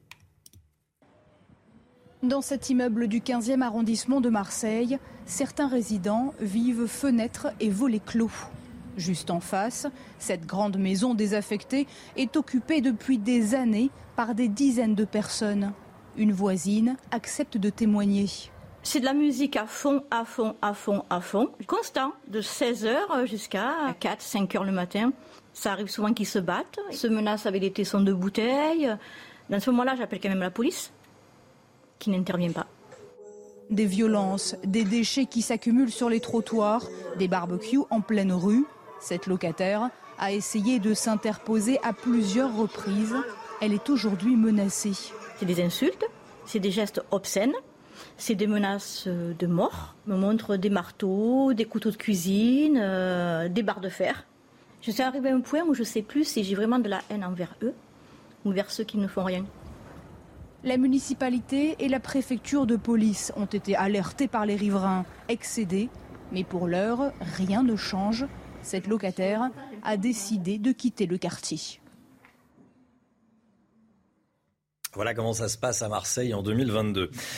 L'économie, cette nouvelle, euh, euh, ces nouveautés concernant l'assurance emprunteur avec des économies euh, à faire. Il y a du nouveau. Eric, on peut changer depuis ce matin plus facilement d'assurance emprunteur quand on a un prêt immobilier, bien sûr. Voilà, c'est ça. Alors, on va pouvoir changer d'assurance emprunteur, c'est vrai, mais pour les nouveaux contrats, à n'importe quel moment, ça, ça va aller. Donc, si vous voulez changer déjà votre contrat au mois de juillet, ça sera possible. Par contre, pour les contrats qui sont en cours là en ce moment, eh bien, ce sera à partir du 1er septembre. C'est pour éviter l'engorgement. Pourquoi ça change et pourquoi c'est une bonne chose? Parce que pour un crédit de 200 000 euros, par exemple, en moyenne, vous allez payer 40 à 70 euros par mois d'assurance emprunteur. Et ça peut même aller au-delà. Euh, j'entends dire 100, 150, voire 200 euros, vous vous rendez compte, pour un mmh. crédit euh, important. Parce que pourquoi? Plus vous êtes âgé, plus vous payerez cher. Alors le problème, c'est que on peut changer, bien sûr, mais euh, les personnes âgées ne sont pas concernées. Hein, c'est ça, euh, ça, va être, ça va être le problème. Alors maintenant, le questionnaire médical, là, il est supprimé. C'est la deuxième grande nouveauté. Ceux qui empruntent maintenant, qui auront fini de rembourser avant l'âge de 60 ans, plus d'examen médical, plus de questionnaire. Ça ne concerne pas tous les montants. C'est 200 000 euros pour les célibataires, 400 000 pour les couples. Et la troisième avancée, ça, ce sont les personnes qui ont une maladie comme le cancer ou l'hépatite C. Ils sont guéris au bout de 5 ans. Fin de l'examen médical. C'est un soulagement, c'est ce qu'on appelle le droit à l'oubli. Merci beaucoup Eric de Maten du nouveau concernant l'assurance de prêt. IMO, 8h45, 9h moins le quart, c'est l'heure du point info. Chana Lousteau. Les ventes de voitures neuves reculent de 10% au mois de mai. C'est le 12e mois de baisse consécutive. Parmi les raisons de ce recul, une série de problèmes logistiques en Europe et en Amérique, notamment une pénurie de semi-conducteurs qui ralentit les livraisons. Lactalis mise en examen. Le géant laitier soupçonné d'escroquerie, de tromperie et de fraude après la plainte déposée par la société Serval. Elle accuse Lactalis d'avoir livré des produits falsifiés de moins bonne qualité pour faire des économies entre 2011 et 2016. Cette mise en examen fait suite à la première comparution de Lactalis le 5 avril dernier. Emmanuel Macron invité en Ukraine. Le chef de la diplomatie ukrainienne souhaite que le chef de l'État visite Kiev avant la fin de la présidence française de l'Union européenne. Emmanuel Macron qui ne s'est pas rendu en Ukraine depuis le début de l'invasion russe. Il était allé à Moscou puis à Kiev les 7 et 8 février dernier, deux semaines avant le début de la guerre. Merci Chana. Depuis le début de la matinale, on vous diffuse ces témoignages, euh, ces témoignages de supporters qui étaient présents au Stade de France samedi soir et qui ont vécu pour certains euh, l'enfer. Voler à l'aller, voler au, retour, voler sur le quai du métro, voler autour du Stade de France. On va écouter à présent Francis. Il est français, lui. On a entendu des Anglais, euh, des Espagnols, bien sûr. Francis, il raconte que même sur le chemin du retour, c'était le chaos sur les 500 ou 700 mètres à pied qui vont du Stade de France à la station de métro euh, Stade de France Porte, Saint-Denis, là, il y avait, c'est ce il y avait plusieurs centaines, effectivement, on va dire, de, de, locaux, de voyous. Je les ai vus devant moi qui, qui, prenaient des gens un peu, qui les tiraient, ils étaient plusieurs, pour essayer de leur piquer, euh, je ne sais pas, un téléphone. Pour les détrousser, quoi. Ah, totalement. Il n'y avait pas de sécurité? Absolument pas. Toutes ces bandes étaient à gauche et à droite. Sur les 500 mètres, c'était jonché par terre de, bouteilles en verre cassées. Un, homme qui se fait tirer par sa veste et puis ils sont, ils sont à deux ou trois à, lui sauter, à lui, sauter dessus. Quoi. vous voyez ce que je veux dire? Je pense que beaucoup de gens ont été extrêmement tristes euh, dans le métro quand on est rentré. Là, il y avait de la sécurité effectivement, et, et je disais aux Anglais, I'm sorry for that, I'm sorry for you. Enfin bref, j'avais une honte, si vous voulez, mais c'était, mais j'avais envie de pleurer de honte, quoi. Voilà, de l'image qu'on donnait. Et je vous cache pas que c'est la première fois dans ma, dans ma vie où j'ai eu peur euh, physiquement pour moi, quoi, et mes enfants. C'est la première fois. Voilà, j'ai eu peur physiquement pour moi et mes enfants, dit euh, Francis qui témoignait, vous l'avez entendu, euh, interrogé par Pascal Pro sur RTL. Voilà, Pascal qui reviendra évidemment dans l'heure des pros dans un instant sur ce qui s'est passé au, au Stade de France. Allez, la santé avec vous, Brigitte Millot, c'est tout de suite. Bonjour Brigitte, bonjour docteur. La ville de Paris veut servir deux repas végétariens chaque semaine aux enfants. Le plan doit être voté en conseil municipal. L'occasion pour vous, Brigitte, docteur Millot, de nous rappeler les principaux régimes alternatifs. Qu'est-ce que c'est que les régimes alternatifs? Il y en a plusieurs, hein. Hmm. Euh, ça fleurit. Euh, on va commencer par le plus souple, les flexitariens. Alors, les flexitariens, eux, veulent limiter la consommation de viande, mais quand ils vont chez des amis ou au resto, ils acceptent de manger de la viande. Voilà. Ils veulent juste diminuer leur consommation de viande. Ça, c'est assez souple. Ensuite arrivent les végétariens. Les végétariens, eux, ne consomment pas de produits d'origine animale. Euh, pas de poissons, pas de crustacés, pas de mollusques, pas de produits d'origine animale. Après, il y a quelques nuances chez les végétariens. Il y a les ovo-végétariens qui, eux, consomment des œufs, mais pas de lait. Et il y a les lacto-végétariens qui, eux, consomment du lait, mais pas d'œufs. Vous voyez Quand Bah, Je explique, vois, euh, euh, oui, je, faut, Voilà. mais heureusement que c'est écrit. voilà. les végétariens, euh, eux, ils consomment Ouais. pas de produits d'origine animale, pas de poissons, etc., mais des œufs et du lait. Euh, après, il y a les végétaliens. Alors là, c'est rien. Rien du tout d'origine animale. Pas de fromage, pas de lait, pas d'œufs, euh, pas de viande, pas de poisson, pas de crustacés, euh, pas de miel, euh, parce que ça vient. Voilà. Donc là, c'est rien du tout. Ensuite, il y a les véganes. Alors les véganes, là, c'est pas un régime, c'est un mode de vie. C'est-à-dire qu'évidemment, ils sont végétaliens. Mais en plus, ils portent pas de chaussures en cuir, euh, ils, ils vont pas utiliser de cosmétiques si y a, ça a été issu à base euh, c'est de l'animaux, si ils vont pas aller euh, au cirque, à la corrida, au zoo, enfin voilà. Là, c'est autre chose, c'est pas un régime. Enfin, il y a le régime végétalien, mais il n'y a pas de mode de vie. Ce qui nous intéresse aujourd'hui, c'est est-ce que ça a des répercussions sur la santé? Alors, les végétaliens, oui, il peut y avoir, mais ils le savent bien, hein, il peut y avoir des répercussions sur la santé à type euh, de retard de croissance, notamment chez les enfants, à type d'anémie, c'est-à-dire de diminution des globules rouges, diminution du fer, à type de d'asthénie. Il y a un débat fatigue. médical sur ce que vous dites ou pas? Parce que si, est-ce que les, les- les végétaliens euh, ont conscience de ça ou il y a- Oui, généralement, ils le savent, et surtout quand c'est avec des enfants, il y a des médecins, on en discute avec eux. On fait des supplémentations en vitamine A, en vitamine D, en vitamine B12, Hmm. en calcium, en sélénium, en zinc, etc. 60% de ces gens prennent des compléments alimentaires tous les jours, hein, il ne faut pas l'oublier. Après, le végétarisme, le végétarisme, finalement, il y a un peu de tout. Et si on est un peu végétarien malin, on va mélanger, par exemple, un peu d'œuf avec des légumes, on fait un petit riz cantonné, on va mélanger bah, une pizza à la mozza, comme ça on a un peu de fromage, un peu de produit laitier. Donc des ça, peut bien- protéines, ouais. Voilà. Donc ça, on peut mélanger, à savoir quand même que les protéines animales sont de meilleure qualité que les protéines végétales.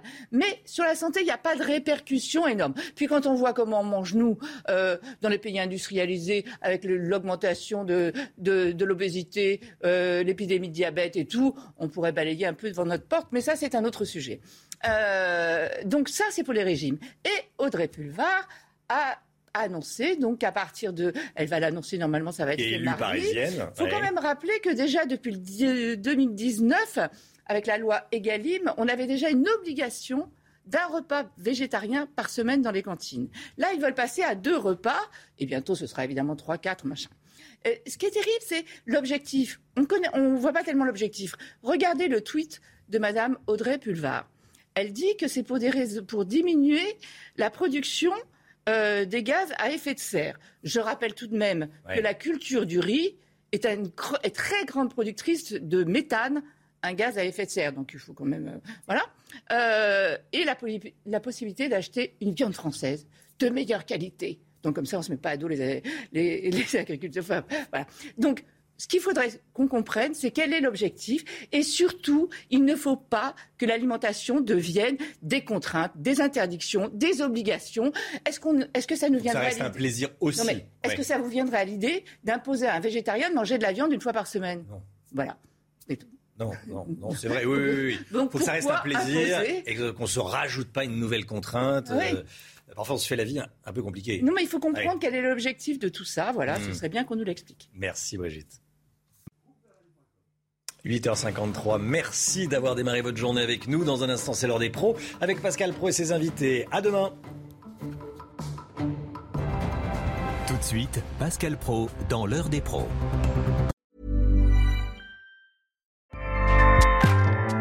ACAST powers the world's best podcasts. Here's a show that we recommend. Are you a reality TV junkie? Do you ever think, dang, I wish I had someone to talk to about all the trash TV that I watch? Well, look no further, garbage lover, because Reality Gaze is a podcast for you. Hello, I'm Maddie. And I'm Poodle, and we're the Reality Gaze. We talk about all your favorite unscripted shows like The Golden Bachelor, Love is Blind, and TLC's big, messy behemoth, 90 Day Fiancé. And if you're driving to work, folding laundry, or just pretending to listen to your husband talk about sports, just put on the pod, and you've instantly got two gay besties spilling all the tea and reading these people for filth. So come at us, y'all. Find Reality Gaze wherever you listen to podcasts.